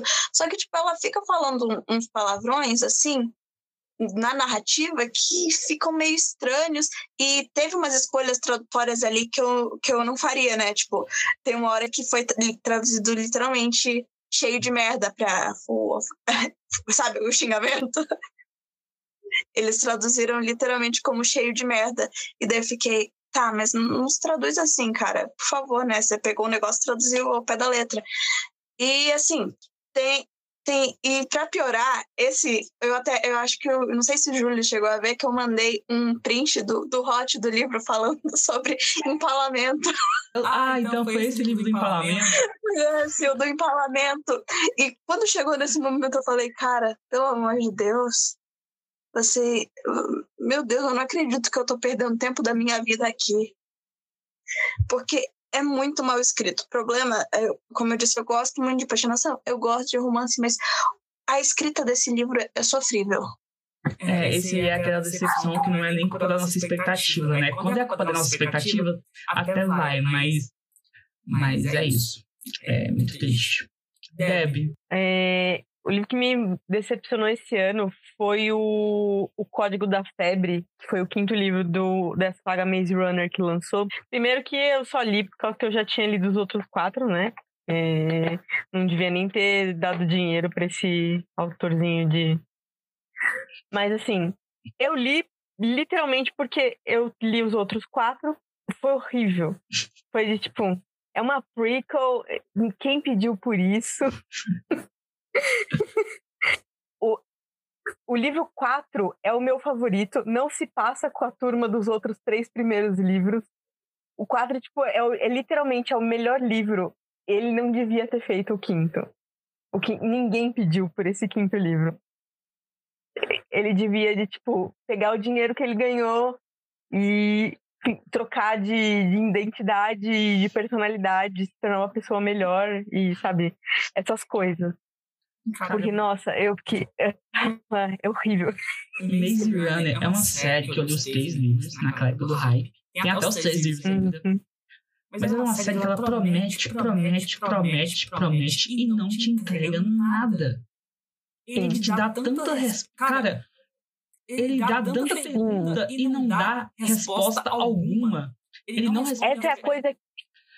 Essa é a pior coisa. Porque assim, o, o terceiro livro, ele acaba frustrante. Esse quinto livro é pior. Meu Deus. E aí, assim, tipo, e aí tem o quatro no meio, que eu, eu vou jogar aqui e falar assim, que não deve ter sido ele que escreveu, porque não é possível. Sabe, a história é muito boa, é muito bem redondinha e construída. Eu fui pega de surpresa no quarto livro. De tipo, nossa, eu não acredito que você me enganou e você tava me, me fazendo caminhar até aqui. então, assim, tipo. Pra chegar nesse. Então, e aí essa que é a questão, porque normalmente, quando eu leio uma coisa assim, e aí muda abruptamente de, de foco de personagem, que nem aconteceu, por exemplo, com Heróis do Olimpo, eu demoro um tempo para me acostumar. Mas eu, eu, não me importava com o pessoal dos três livros de Phase Runner, então eu não, não fez a menor diferença mudar no 4. E aí no 4, os personagens eles não são melhores, mas o que acontece com eles é mais legal, é mais interessante o desenvolvimento da história. E aí ele volta no quinto livro para os outros e tipo, quem pediu por isso? Quem pediu esse livro? Quem esperava por esse livro? então é, foi o livro que mais me decepcionou esse ano. Mas deixa eu fazer uma pergunta. Os filmes não tem nada a ver com o livro, então? Os, os filmes, eles foram mais ou menos fiéis. O primeiro, ele ficou mais parecido com o livro. Os outros dois, eu não, não lembro muito do dois. Eu acho que eles mudaram algumas coisas no dois. E teve um rolê Mas o quarto, o quarto, ele não é com a mesma turma. Ele realmente se passa numa outra fase da, da história. Então, assim, a história meio que acabava no 3, aí o quinto contou o começo da, dessa, desse pessoal dos três primeiros. Mas, Mas Bru, qual foi o livro que te decepcionou esse ano? Então, é, é um clássico. Que, na verdade, eu acho que. Não sei se vocês leram. Eu, tava, eu peguei uma série aqui de contos, de livros de contos, né? E eu, porque eu estava escrevendo um livro de contos também, eu precisava ter uma basezinha, né? Que eu nunca tinha lido, só tinha lido um livro de contos na vida. Falei, vou pegar o conto de fada dos irmãos Green para ler. Falei, já tem fada, tal, não sei o quê, vou ver. Só que eu fui num, num, numa expectativa muito alta pro livro, porque o povo falava, caraca, os contos são muito macabros e não sei o que, e não sei o que lá, e vai morrer gente, vai decepar não sei o que. E eu cheguei lá e falei, gente, não é. Falei, era isso aqui? Foi isso aqui que a Disney adaptou? Aí eu falei, tá bom então, né? Aí me decepcionou um pouquinho, porque eu achei que ia ser mais impactante, assim, sabe? Ah, eu não sou a pessoa do conto de fadas, cara. Conto de fadas é uma coisa assim que não me pega muito. Então, passo longe dos Green. Passo muito longe. Diz o cara que escreveu um livro sobre Jane da Lâmpada, mas não vamos entrar na hipocrisia. Olha, uh, o meu livro decepcionou. Cara, vai. Esse livro, ele, ele conversa muito com o meu livro do ano passado, porque é um clássico também. Ano passado eu, eu desci a lendo um clássico nessa época, quando eu fui fazer, que foi O Morro dos Ventos Uivantes. Cara, que eu odeio aquele. Como assim você odeia o Morro dos Ventos Uivantes? Nossa senhora. É maravilhoso! O livro tinha tudo pra ser bom. Ele... Você leu errado. Não, o livro, Você leu errado. o livro ele começa, ele começa muito bem. Ele começa com uma proposta incrível que é contar uma fofoca. Mas ele se perde. Ele se perde nisso. E aí começa a contar uma fofoca que eu não tava muito afim de saber. Eu, eu, eu realmente não, não desceu assim, foi, foi, foi péssimo, foi terrível. Com uma ressaca de quatro meses por causa desse livro. Foi horrível, cara. E aí, e dessa vez eu tenho aqui culpar pela, pelo meu problema de ter lido um clássico que eu odiei e eu culpo ele. Apesar dos panos que eu passo, eu culpo o tio Rick por ter me feito passar por isso. Porque tio Rick me falou assim: olha, gente, vou lançar um livro aí, As Filhas das Profundezas, leiam que vai ser legal. Ah, porque quando me pediram pra escrever um livro novo, perguntou qual tipo de obra que eu gostaria de fazer uma releitura. Aí eu falei, ah, eu adoraria fazer releitura de 20 mil léguas submarinas do Júlio Verne. Então, meu livro é uma releitura do, do, do, do Júlio Verne, ó. Aí eu pensei, pô, vou ler Júlio Verne pra pegar as referências. Vou ler 20 mil léguas submarinas. Pelo amor de Deus, porque alguém afunda aquele. É, não, você caiu no conto. Eu É, você caiu no conto. E o pior é que eu descobri que, o, que a parte do livro que foca não é nem o 20 mil léguas. É o outro livro que tem personagens do 20 mil léguas, que é um livro mais desconhecido, que não é tão famoso. Chama A Ilha Misteriosa, A Ilha Desconhecida. Que meio que, eu não sei se é posterior, acho que é posterior e que expande a história. E é nessa segunda parte que ele foca. Então eu li o 20 mil léguas à toa. Porque a parte que ele, dá, que ele, que ele faz a releitura nem é a que eu li. E pelo amor de Deus, cara, se aquele cara começasse a falar de peixe mais uma vez. Cara, eu já não gosto de peixe, eu nem como peixe, cara. E o cara me fazia. O cara ficava fazendo um livro de biologia na minha frente. O cara falava assim: ah, esse peixe aqui é da família dos dos pterodáctilos e dos, não sei o que. Amigo, eu não quero saber. Cara, se cortasse toda a descrição de família de peixe, esse cara escreve da tabela periódica dos peixes que ele vai descrever, não tinha livro. Não tinha, cara. Era só assim, entramos no navio e foi massa. Esse era o livro. Porque, cara, que arrastado, que. que nossa, eu, eu entrei na ressaca até que eu fazer esse livro. Sinceramente, cara. E além disso, ainda tem uma, uma questão meio. Tem um personagem lá que é, que é colonizado lá e que é. que é meio que um mordomo do, do, do, dos personagens lá. Que, nossa, não. É assim, terrível, Júlio Verne, melhore. É, nunca mais leria um livro seu, infelizmente. Queria ler o Volta ao Mundo em 80 dias, mas capaz que esses 80 dias com ele deve ser 3 anos, porque arrastado demais. Então, eu fica aí a minha crítica, fica a minha crítica ao tio Rick. E depois o tio Rick fala nos agradecimentos que não, é, às vezes é um pouco arrastado mesmo, fala assim, só me avisa agora. É, depois que eu já li, que eu li antes do livro dele, então ele me avisou depois. Foi, foi, foi, foi, foi terrível, gente. É, traumatizado mesmo. Vamos animar um pouco, porque eu me estressei com o Júlio Verne aqui. É, que é a melhor continuação que você leu esse ano. E aí vamos começar com a Bruna. Bruna, qual foi a melhor continu continuação que você leu esse ano? Então, eu não, não sei se pode ser considerado continuação, que é meio que um que são contos da história, né? Que foi o Contos Alfas do Alice. E, cara, eu li no ônibus, eu chorei no meio do ônibus, entendeu? Eu passei vergonha. Tá, fiquei com raiva da, Priscila. Queria bater nela. Mas, infelizmente, não estava ali no momento, né? Pra dar um tapão nela. Mas para mim foi sensacional, cara. E eu tô no segundo livro da, da, da saga, tá ali no cantinho pra eu terminar, já tô quase no meio. Mas o Contos Alpha foi Deu, foi, deu tapa na cara. Contos da trilogia Alice, da Pilhagon, da Priscila Gonçalves, pra quem ficou curioso. E tem os e-books aí, que são contos que expandem o universo. E Deb, qual é você, qual é você não, qual é a sua continuação favorita desse ano? Então, eu não, eu acho que eu, se eu li alguma continuação esse ano, eu não lembro. Eu li muito o primeiro livro e livros únicos, então eu não lembrei de nenhuma continuação que eu tenha lido. Quer fazer menção rosa? Ou não tem nenhuma menção rosa na cabeça? Ah, eu vou falar de, de Alice, porque a Priscila tem esse, esse poder de, de fazer você chorar em lugares que você não devia chorar. Eu, eu sempre conto que, tipo, eu tava lendo Elemento Infinito com, quando a minha mãe tava fazendo tratamento, então eu tava na sala do hospital, na sala de espera, e aí eu tava lendo o terceiro e eu tava chorando na sala de espera do hospital. E aí eu mandei mensagem pra Priscila de tipo, olha só o que você fez, Priscila. Socorro. Qual que é a tua continuação favorita desse ano? Então, eu tenho preguiça de continuação, na verdade. Eu não li nenhuma esse ano, mas eu tenho uma menção honrosa porque eu comecei a ler. Porque eu comecei a ler a continuação da Casa das Rosas e eu tô gostando muito. Tô no segundo, acho que já tô na metade do segundo livro e eu tô com raiva de um personagem lá, eu já falei pra Deb sobre o meu ódio. e é isso, basicamente, e tô adorando como sempre. Mas não tem nenhuma continuação nos meus livros desse ano. É, eu tenho evitado continuações também, mas às vezes é meio difícil quando você lê fantasia. É muito difícil achar.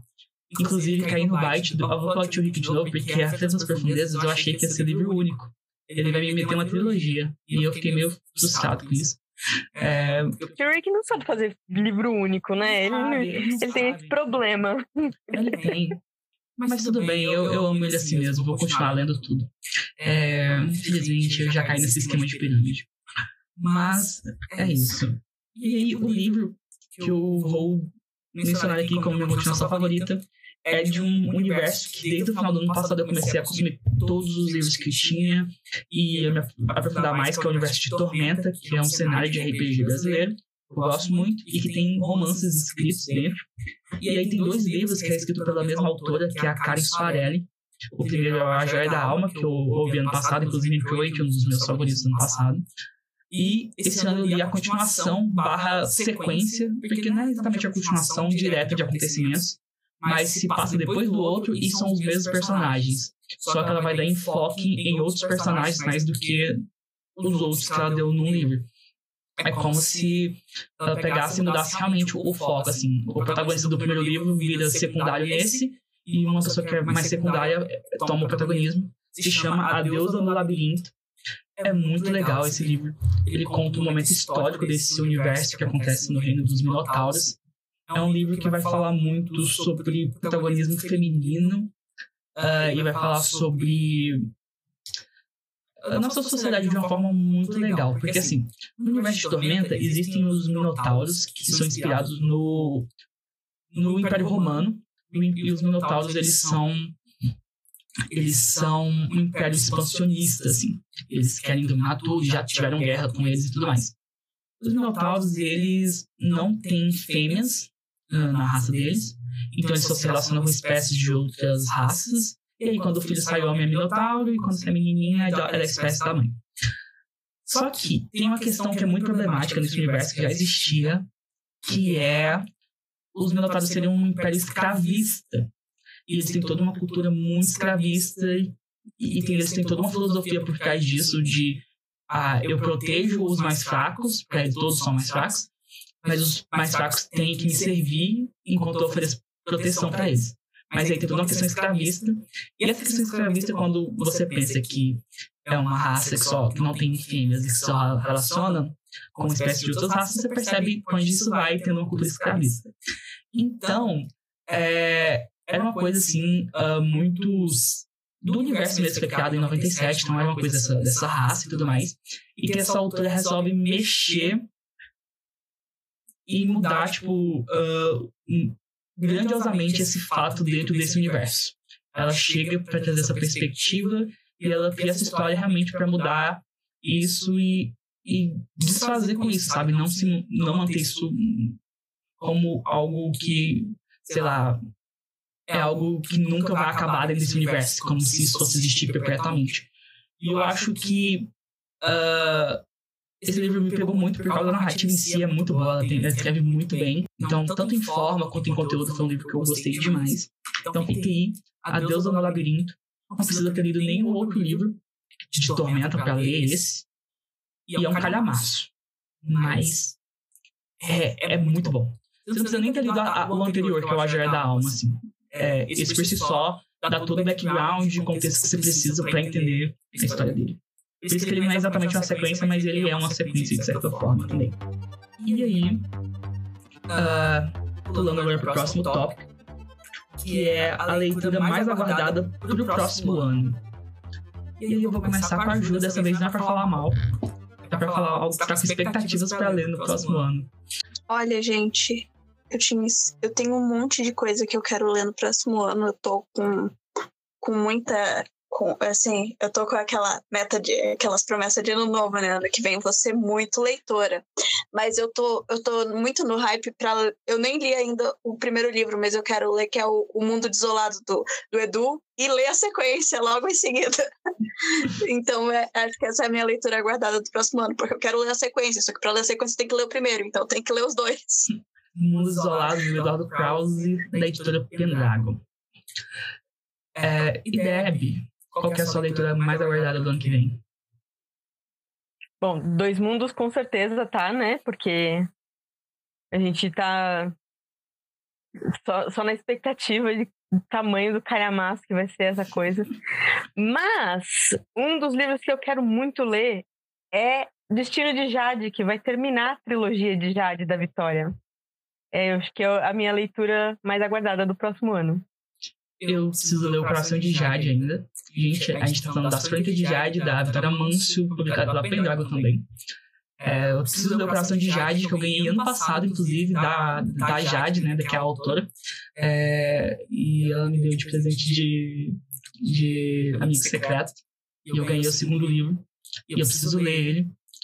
É, mas tá aqui, também tô, tô, tô com muita expectativa pra ver esse final. E você, Bruna? Qual que é o seu livro mais aguardado para ano, ano que vem? Pode falar dois? Pode, pode. Aqui, aqui, a gente tá em casa. Aqui.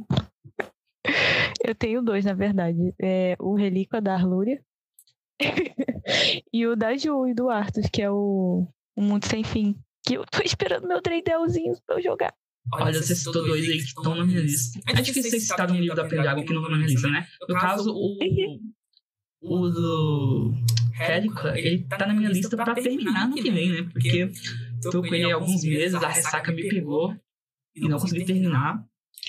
Acho que em parte porque eu li muita fantasia medieval esse ano. Muita, muita, muita. Então, quando eu peguei ele, eu já tinha acabado de ler eu já não tava num ritmo muito bom, assim, já tinha me esgotado. E eu peguei logo uma fantasia medieval que é bem densa. Ela tem muita coisa, assim, muito conteúdo. Acho que isso ajudou. Mas tô gostando bastante, assim, tô bem curioso pra saber como é que vai terminar. E aí, eu poderia falar algum livro da Pendragon que eu quero ler, porque tem muitos que eu tô muito afim de ler, tipo, um sem fim, eu tô maluco por esse livro.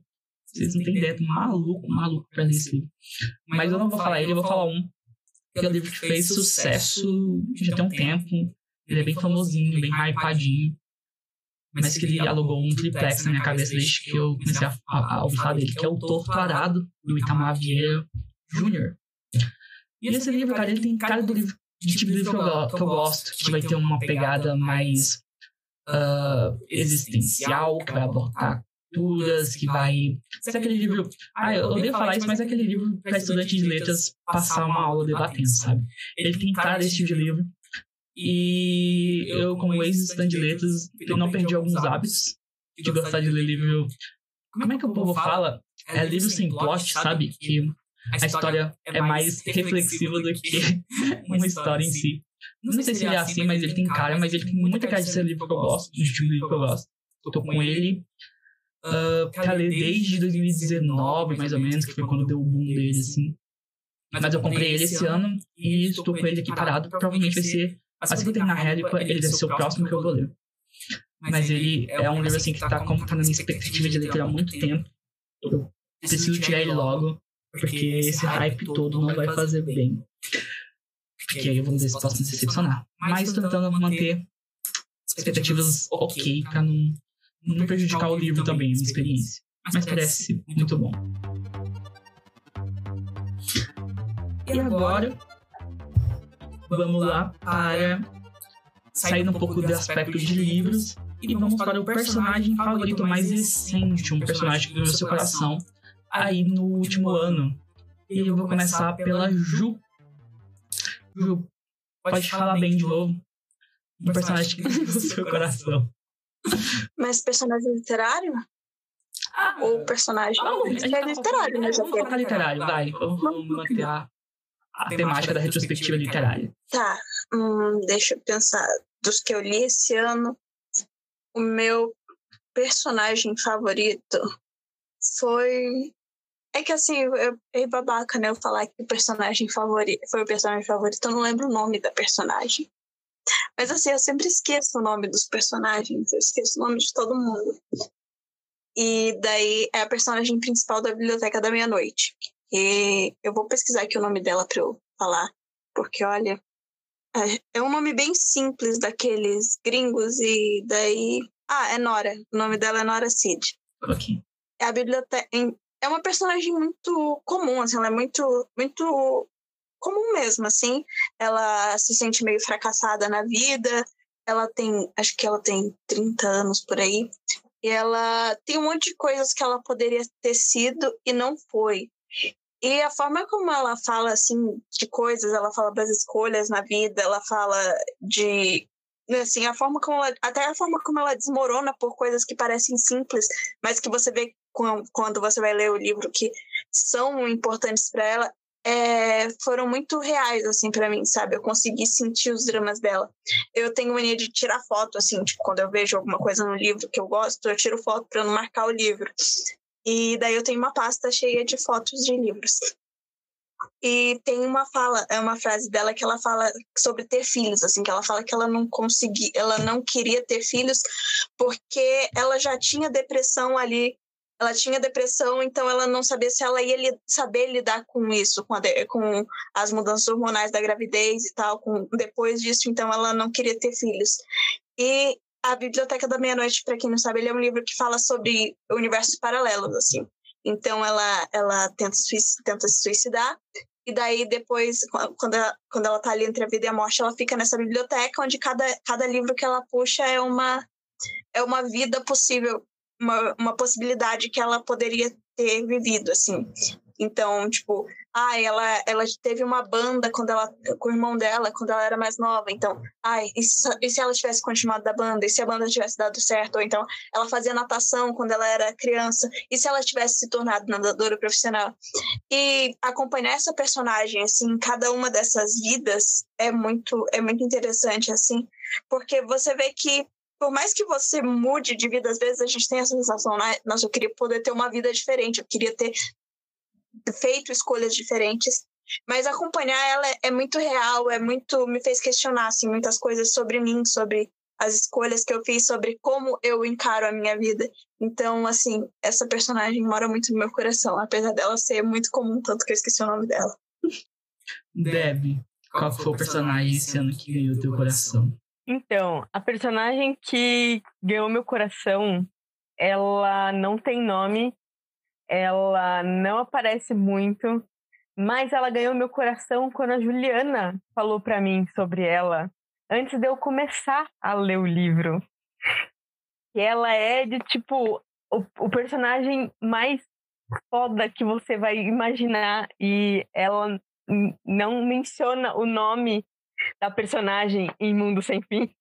E, e, é isso, e você de tipo, a autora vai te hypando sobre o personagem. E aí o seu personagem preferido não tem um nome. Em minha defesa, no conto de Natal que é sobre ela, fala o nome dela. Ah, tá. E Blue, qual que é o seu personagem favorito desse ano? Olha, eu pensei, pensei, pensei. E só saiu, só veio uma pessoa na minha cabeça, que foi o, o Rowan de Trono de Vidro. Porque ele é um personagem que aparece tarde na história e até então ninguém esperava por ele, sabe? E ele começou de uma forma meio que todo mundo odiando ele, sabe? E que ele era um porre, chato, perturbado, meio depressivo, perturbava todo mundo, batia na principal. uma coisa meio doida. Teve até um probleminha aí acho que rolou uma polêmicazinha sobre essa parte deles lutarem entre si, sabe? É, mas ele tem uma virada muito forte, assim, no meio da, da, da história, né? Que ele começa meio que rejeitando o que ele tá sentindo, o que ele sabe, o que ele tem certeza, porque ele não quer se entregar aquilo. E aí, quando ele chega, ele chega no momento de decisão, que ele, cara, ele, tem, ele pensa, cara, é, ou, eu ou eu vou por esse caminho aqui, ou eu vou por esse. Se eu for por esse, eu vou continuar do mesmo jeito que eu tô. Se eu for por esse aqui, talvez as coisas melhorem. E aí ele escolhe né, o, o, caminho das coisas melhorarem. Ele assume o sentimento dele lá e aí ele muda da água pro vinho. da água pro vinho, simplesmente. Ele se torna um cara bronco, sombrio, para um cara alegre e protetor, sabe? E foi foi favorito porque por causa do plot mesmo, porque eu gosto das coisas de pessoas mudando assim, sabe? É legal ver a mudança no, no personagem. E aí, né, meu, meu personagem favorito, inclusive esse personagem foi tão favorito, tão favorito que eu montei um fã clube dele. É um personagem cujo eu sou montei o meu próprio fã clube desse personagem, que é o personagem Souji de A Casa das Hostes, ou mais conhecido como Shoyo para os íntimos. É o grande personagem de Casa das Hostes, o, o, o cara que mais desgraçado da vida que eu já conheci. E você ainda não leu o segundo livro. Isso.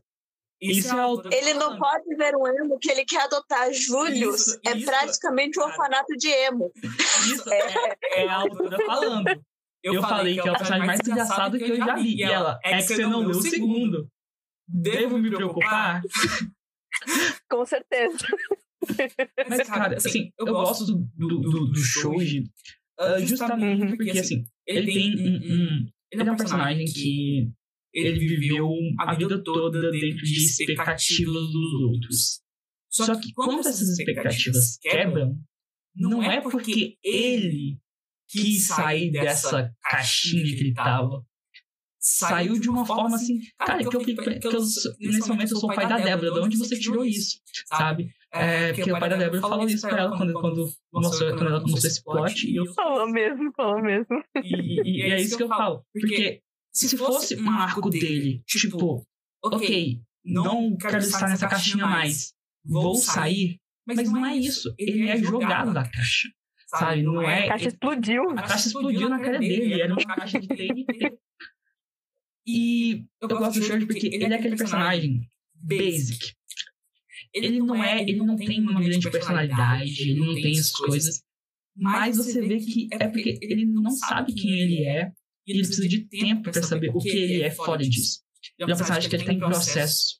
E eu gosto muito dele por causa disso, porque eu, eu vejo um, um personagem que no futuro vai, vai se mostrar esse desenvolvimento dele. E, assim, assim, eu me compadeço do Power Short. Power Short. Que ele sofre muito. Assim, coitado, sabe? Coitado. Não, não tem como, cara. Não tem como, assim. E se não fosse ele, eu não conhecia a Casa das Ostas. Então, uhum. como, como, como dizer? E ele tá no meu chip favorito do livro também. Então, eu tenho um fã-clube do chip e do Shoji. A Juliana é hater, mas do que eu não sou hater, a não é mesmo? A gente não, não, não, não dá ouvidos por haters. Haters gonna hate. E eu, eu, eu e meu fã-clube com duas pessoas, que tem a irmã da, da Deb também. Estamos, estamos firmes para 2023. Vou comprar uma bandana com o nome dele. Shoyo. E, gente, a última categoria já, já chegamos, olha só. Só foi duas horas de gravação, quem diria. É... A última categoria é o melhor livro de 2022. Mas a gente não vai revelar facilmente. Não, não, não. Pessoas que estejam vendo, aguardem um pouquinho. porque neste momento eu vou pedir para as minhas convidadas falarem um pouco das próprias obras dela, para vocês conhecerem um pouco. Uh, e aí sim a gente vai para o grande Oscar da noite, né? Para o Julius Award aqui de 2022, de qual o livro, melhor livro para cada um de 2022. O autor estará recebendo um Juliozinho de ouro na casa dele. É, menos o autor gringo, o autor gringo a gente só faz menção rosa mesmo, mas os autores nacionais que ganharem vão receber um Juliozinho de ouro em nossas casas. Então, como eu estava falando de Casa das Rosas aqui, Débora, fala um pouquinho pra gente sobre o que é Casa das Rosas e por que Shoyo é a melhor personagem. Bom, Casa das Rosas é, se passa numa boate em Tóquio. E o principal serviço que se oferece nessa boate é companhia. Então, assim, se você está saindo do seu trabalho e você não quer ir para casa e ficar sozinho, a Casa das Rostas é o lugar certo para você ir. Porque lá você vai ter com quem conversar, você vai ter alguém para ser um amigo por uma noite, uma pessoa que vai estar ali para você e, e ela está para te ouvir. Se você quiser desabafar, se você tiver um dia muito ruim, que nem o Soji, e que acabou levando ele para casa das hostas, é o lugar certo para você ir. E cada uma das hostas que está nessa boate, elas têm um talento, um, um dom especial para te ajudar a, ter um, a melhorar a sua noite. Seja te aconselhando, seja fazendo um drink especial, seja sendo uma domadora de feras de pessoas que não queriam estar ali, mas que por acaso foram parar ali por obra do destino, elas podem te ajudar. E Ju, já que Monsentim acabou de sair o e-book aí, já fala pra gente o que, que a gente encontra em Monsentim. Ai, gente, eu sempre odeio essa parte de descrever mundo sem fim, porque tem muita coisa ali. Eu não sei, a gente pegou tudo e bateu no liquidificador, sabe? Mas assim, Mundo Sem Fim vai contar duas histórias ao mesmo tempo, né? É uma coisa que acontece, uma história tá no passado e outra tá no presente, e sobre é o, é o nosso mundo, mas esse mundo foi transformado, aconteceram várias coisas, várias catástrofes, guerras e coisas assim, e agora ele tá muito diferente, ele tem novas raças, ele tem novas, novas demarcações geográficas. E aí a gente vai acompanhar a história da Sidney, que é uma menina que está vivendo ali 100 anos depois do fim do mundo, durante no final do inverno que do inverno nuclear. Então, ela vai contar sobre a, a, avó dela, a bisavó dela e o bisavô, que são. A bisavó é a personagem que a Deb estava falando, que é a juíza, que é uma figura mística, que foi a pessoa que impediu que o mundo acabasse completamente, era uma figura muito poderosa. E ela vai contar a, a história dela ali com o bisavô dela. A parte dos fragmentos é muito interessante porque basicamente não acontece muita coisa ali. É, você vai ter só aquele velho contando história para aquela menina e aquela menina tentando resolver os problemas que vão aparecendo ali. E já na parte que do, do futuro, 400 anos depois disso, quando o inverno já acabou e já o mundo já está tentando se reestruturar, a gente vai conhecer a Zoe, que é uma catadora de lixo que vive no, na Floresta de Pedra, que é, que é um tipo de, de construção que ela, ela segue acima do céu, só que as pessoas mais pobres vivem no subterrâneo ali catando lixo, lixo tecnológico da, da, da civilização que acabou, no caso a nossa, e a Zoe vive fazendo isso, ela, ela trabalha catando esse lixo, só que ela, ela tinha uma faca que ela ganhou de uma pessoa muito especial para ela, que salvou ela quando ela era criança, e ela acabou tendo que trocar essa faca por abrigo e comida para continuar sobrevivendo, porque ela não tinha meio de subsistência. E daí ela cata lixo, basicamente, tentando conseguir juntar, juntar o suficiente para ela trocar essa faca, pegar essa faca de volta na casa de penhores que ela trocou. Só que quando, um dia ela encontra uma coisa muito valiosa lá nesse, no meio desse lixo, um livro, e daí ela vai trocar esse livro lá. Só que quando ela chega lá, tá a maior confusão, ela acaba conhecendo uma, uma, uma pessoa, uma, uma outra garota que é uma governante de uma cidade distante e muito próspera, que, que, é, que é descendente da Sidney, no caso, que é. Descendente, é descendente a palavra? É. Que descende da Sidney, que é a menininha lá dos, dos fragmentos. Ela encontra essa menina e tem que e é contratada para ajudar a levar ela de volta lá para o país dela. E é basicamente isso. O livro ele vai contar essas duas histórias, vai falar sobre esse fim do mundo e vai vai ter muitas coisas acontecendo. Vai ter zumbi, vai ter steampunk, vai ter tudo que vocês imaginarem. Mais uma vez, estou maluco desse. É... E, Bruna, Caminho das Fadas ainda não veio, mas está em processo. 2023 está aí. Quando o livro lançar, espero lembrar de colocar ele na descrição aqui. Quem, para quem for isso aqui na época que se passa muito sem fim, é, poder ouvir e achar o link. É, então, me fala um pouquinho de Caminho das Fadas. Então, a história ela gira em torno de, de um casal, né? Os protagonistas Aaron e Sofia, e eles compartilham um destino que eles não imaginam ainda, né? primeiramente. Eles foram, eles são meio que são criados em dimensões separadas, né, diferentes uma da outra, e se encontram no mundo humano, que é um mundo que não tem magia. Tem todo um, um, um, um vilão por trás é, dessa história.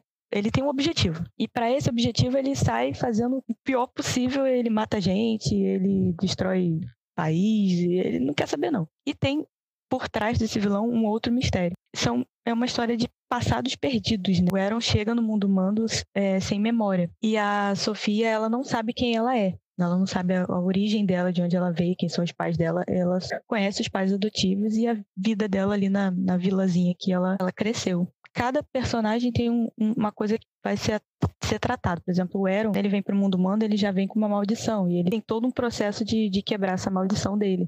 É basicamente isso. É um, um, um romance com o casal principal, e tem outros casais também que vão se formando e que fazem parte da história, são extremamente importantes. Mas eles têm, eles têm que se unir para junto com esse outro pessoal para tentar acabar com, com esse vilão, com os planos desse vilão. E agora sim a gente vai para os grandes nomes da noite, que são os livros favoritos de 2022.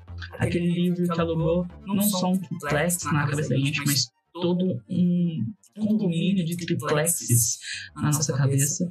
E, e então vamos começar aí, porque a gente já estava falando, porque a gente estava com a palavra. Bruna, qual é o grande livro desse ano para você e que o autor, se for brasileiro, importante dizer, vai receber um Julinho de olho na casa dele? Infelizmente não é brasileiro. Cara, foi da Amanda Loveless de novo, porque eu li uns quatro livros dela esse ano. E assim, foi um mais impactante do que outro. E o nome desse é, já é um nome sinistro, é Transformando Garotas em Monstros.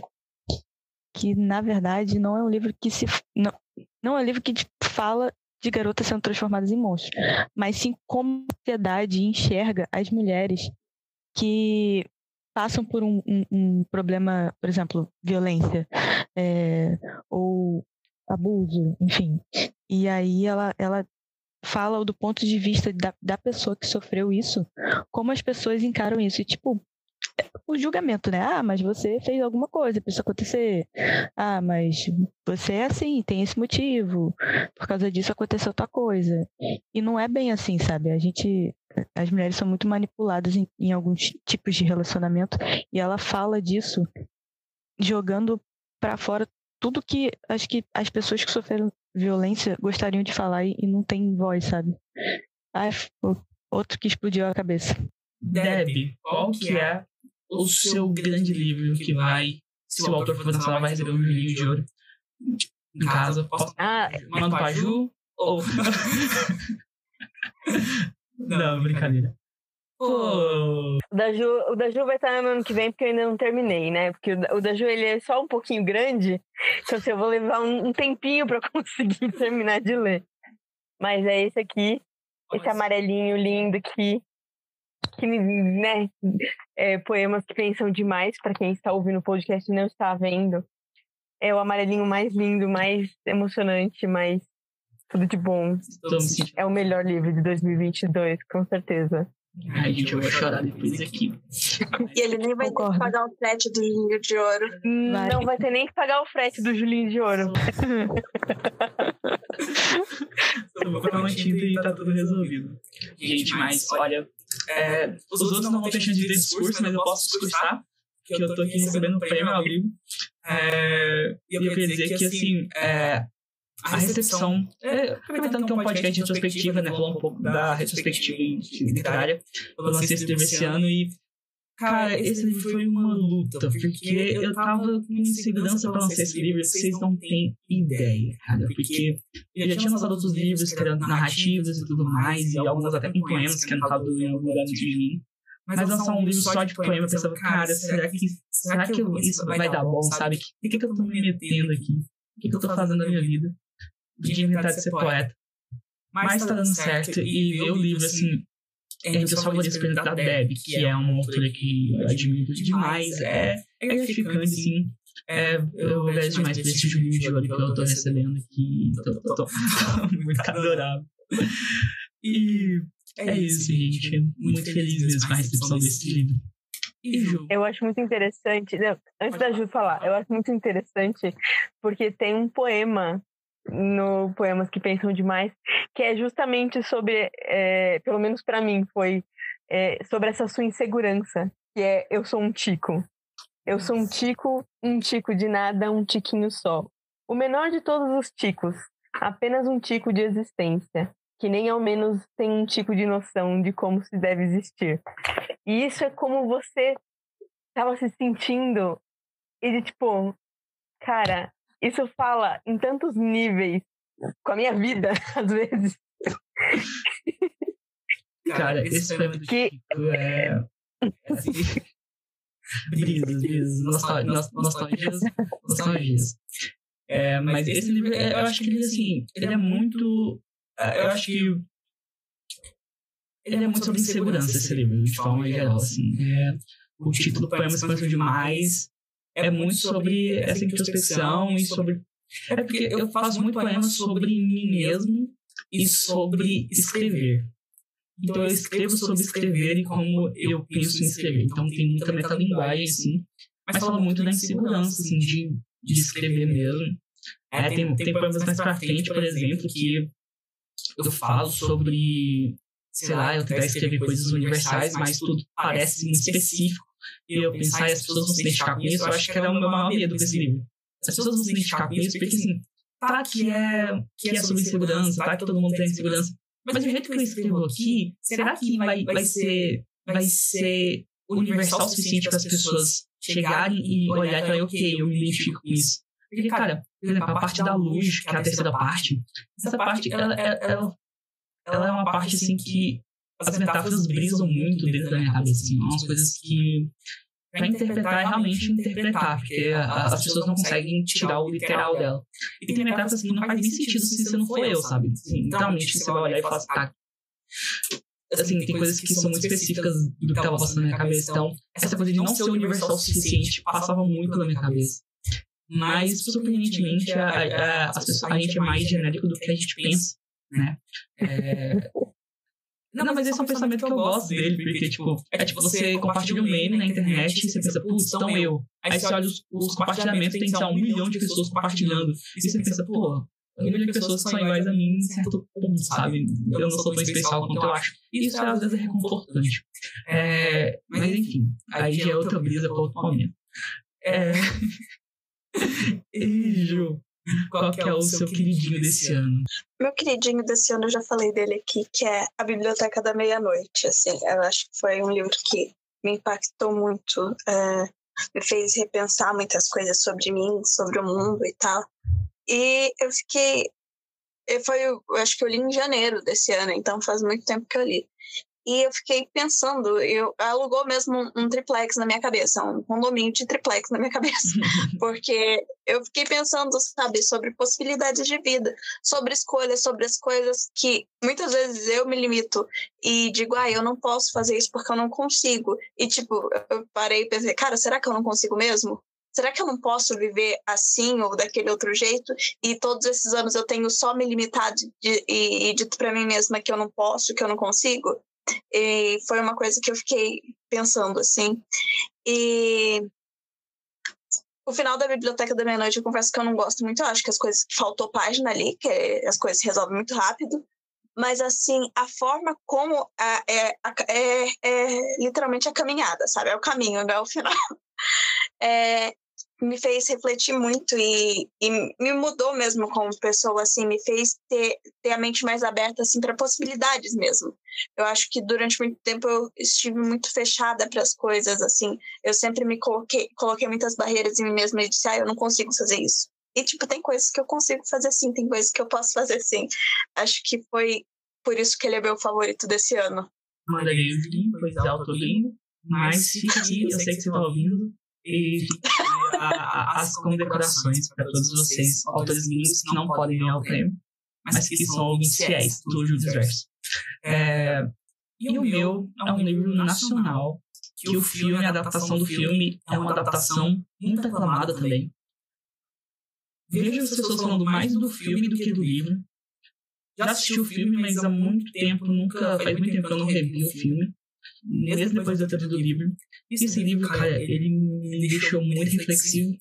Tem um podcast sobre ele aqui, e pra mim, assim, é o melhor episódio do Judas Verso que eu já gravei.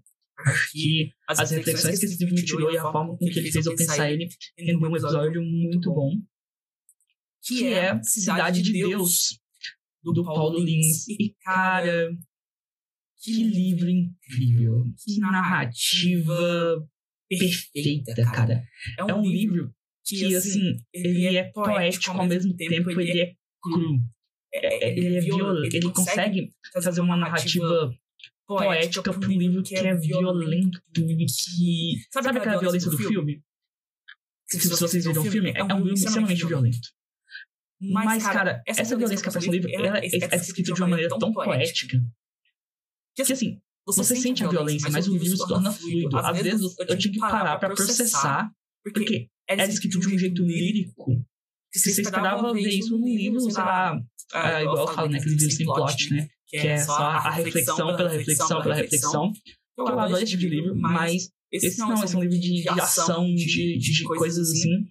E o livro me fez entender, eu não lembro muito bem do filme, mas ele me fez entender por que, que se chama Cidade de Deus, porque não é sobre um personagem, não é sobre o Zé Pequeno lá, não é sobre o Dadinho, é realmente sobre a comunidade e o autor consegue escrever a região lá no livro de forma que você sinta como se você passasse em frente ao bar que ele fala, o bar do Batman lá. Ele menciona esse bar tantas vezes que, você, parece que eu passava em frente a esse bar desde que eu era pequeno. Porque toda vez que ele mencionava o bar do Batman, eu ficava, putz, o bar do Batman, velho. Porque ele consegue criar um mapa da Cidade de Deus na sua cabeça.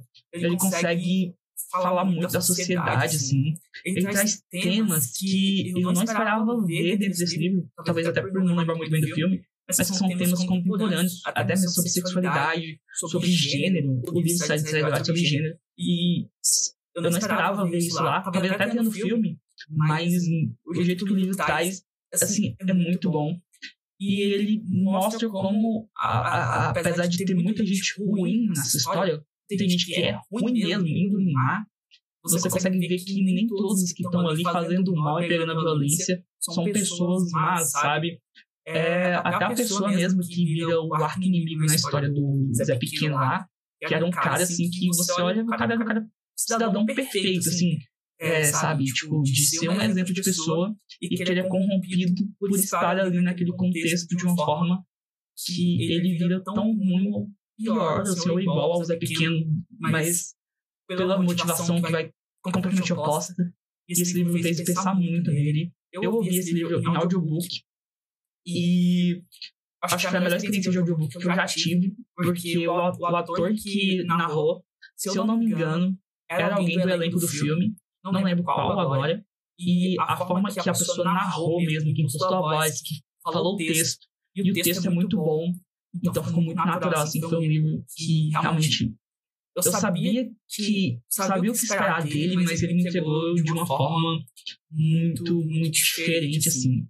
É realmente um livro incrível, eu recomendo para todo mundo. Ler com o estômago preparado, porque ele é muito pesado, violento, pinga sangue das páginas, assim. É, violências físicas, psicológicas, sexuais, de vários tipos de violência, escrito de uma forma lírica, o que às vezes contrasta, deixa até mais pesado, que ele traz uma beleza da forma que ele narra isso. É... Não é uma beleza, mas assim, uma construção bonita, né, de como fazer isso. Não é que ele enfeita, né, ele romantiza a violência, mas a forma que ele, ele traz metáforas muito, muito elaboradas para descrever essa violência, assim. Então é um livro que me pegou muito esse ano. É, com certeza é um livro que eu quero ler, quero ter na estante, como eu só ouvi em audiobook, é um livro que eu vou ler questão de ter na estante, assim, porque, gente, é um livro maravilhoso, assim, eu recomendo mesmo que leiam. E fico até um pouco frustrado pelo filme ter assim, tanto destaque e acabar que as pessoas não irem atrás do livro, ou mesmo nem saber que o livro, o livro assim, devia ser um livro mais comentado, sabe? Uma obra literária mais comentada, assim.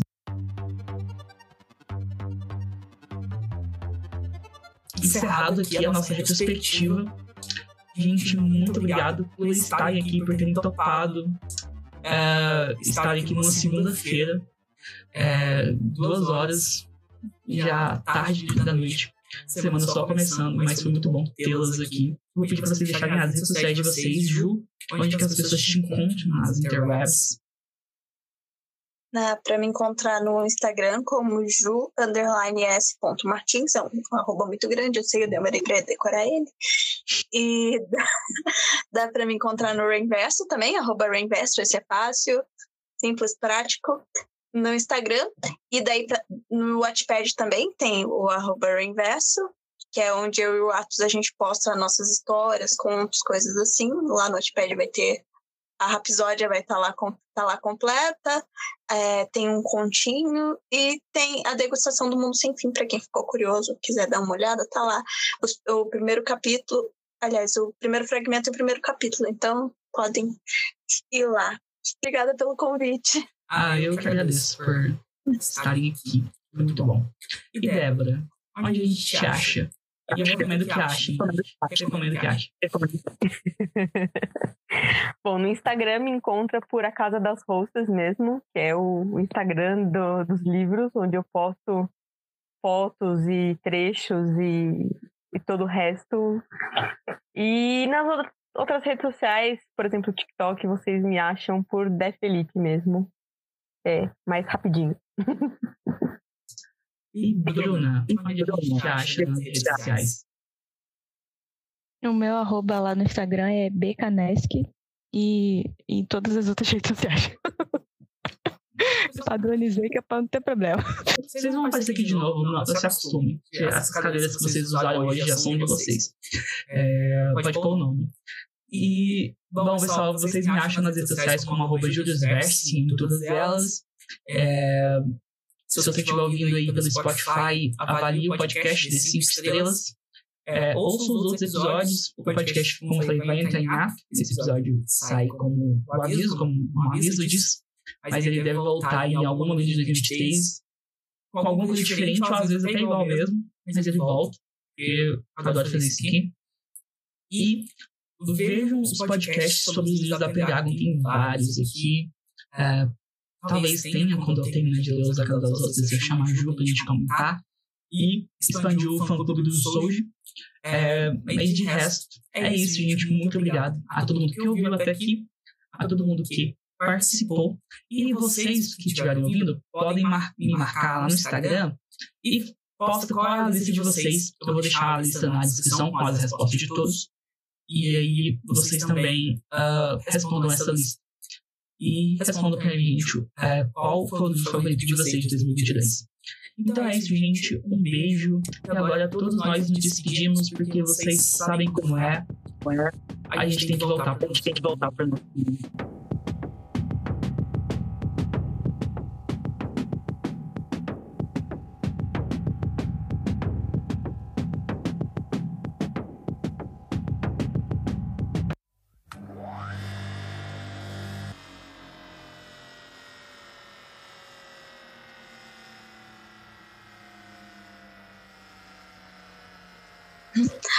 off-topic é que o livro que eu mudaria o final na vida, assim, é o de Jane Frank, mas é porque aí eu interferiria na história ah, da humanidade. Nossa, sim.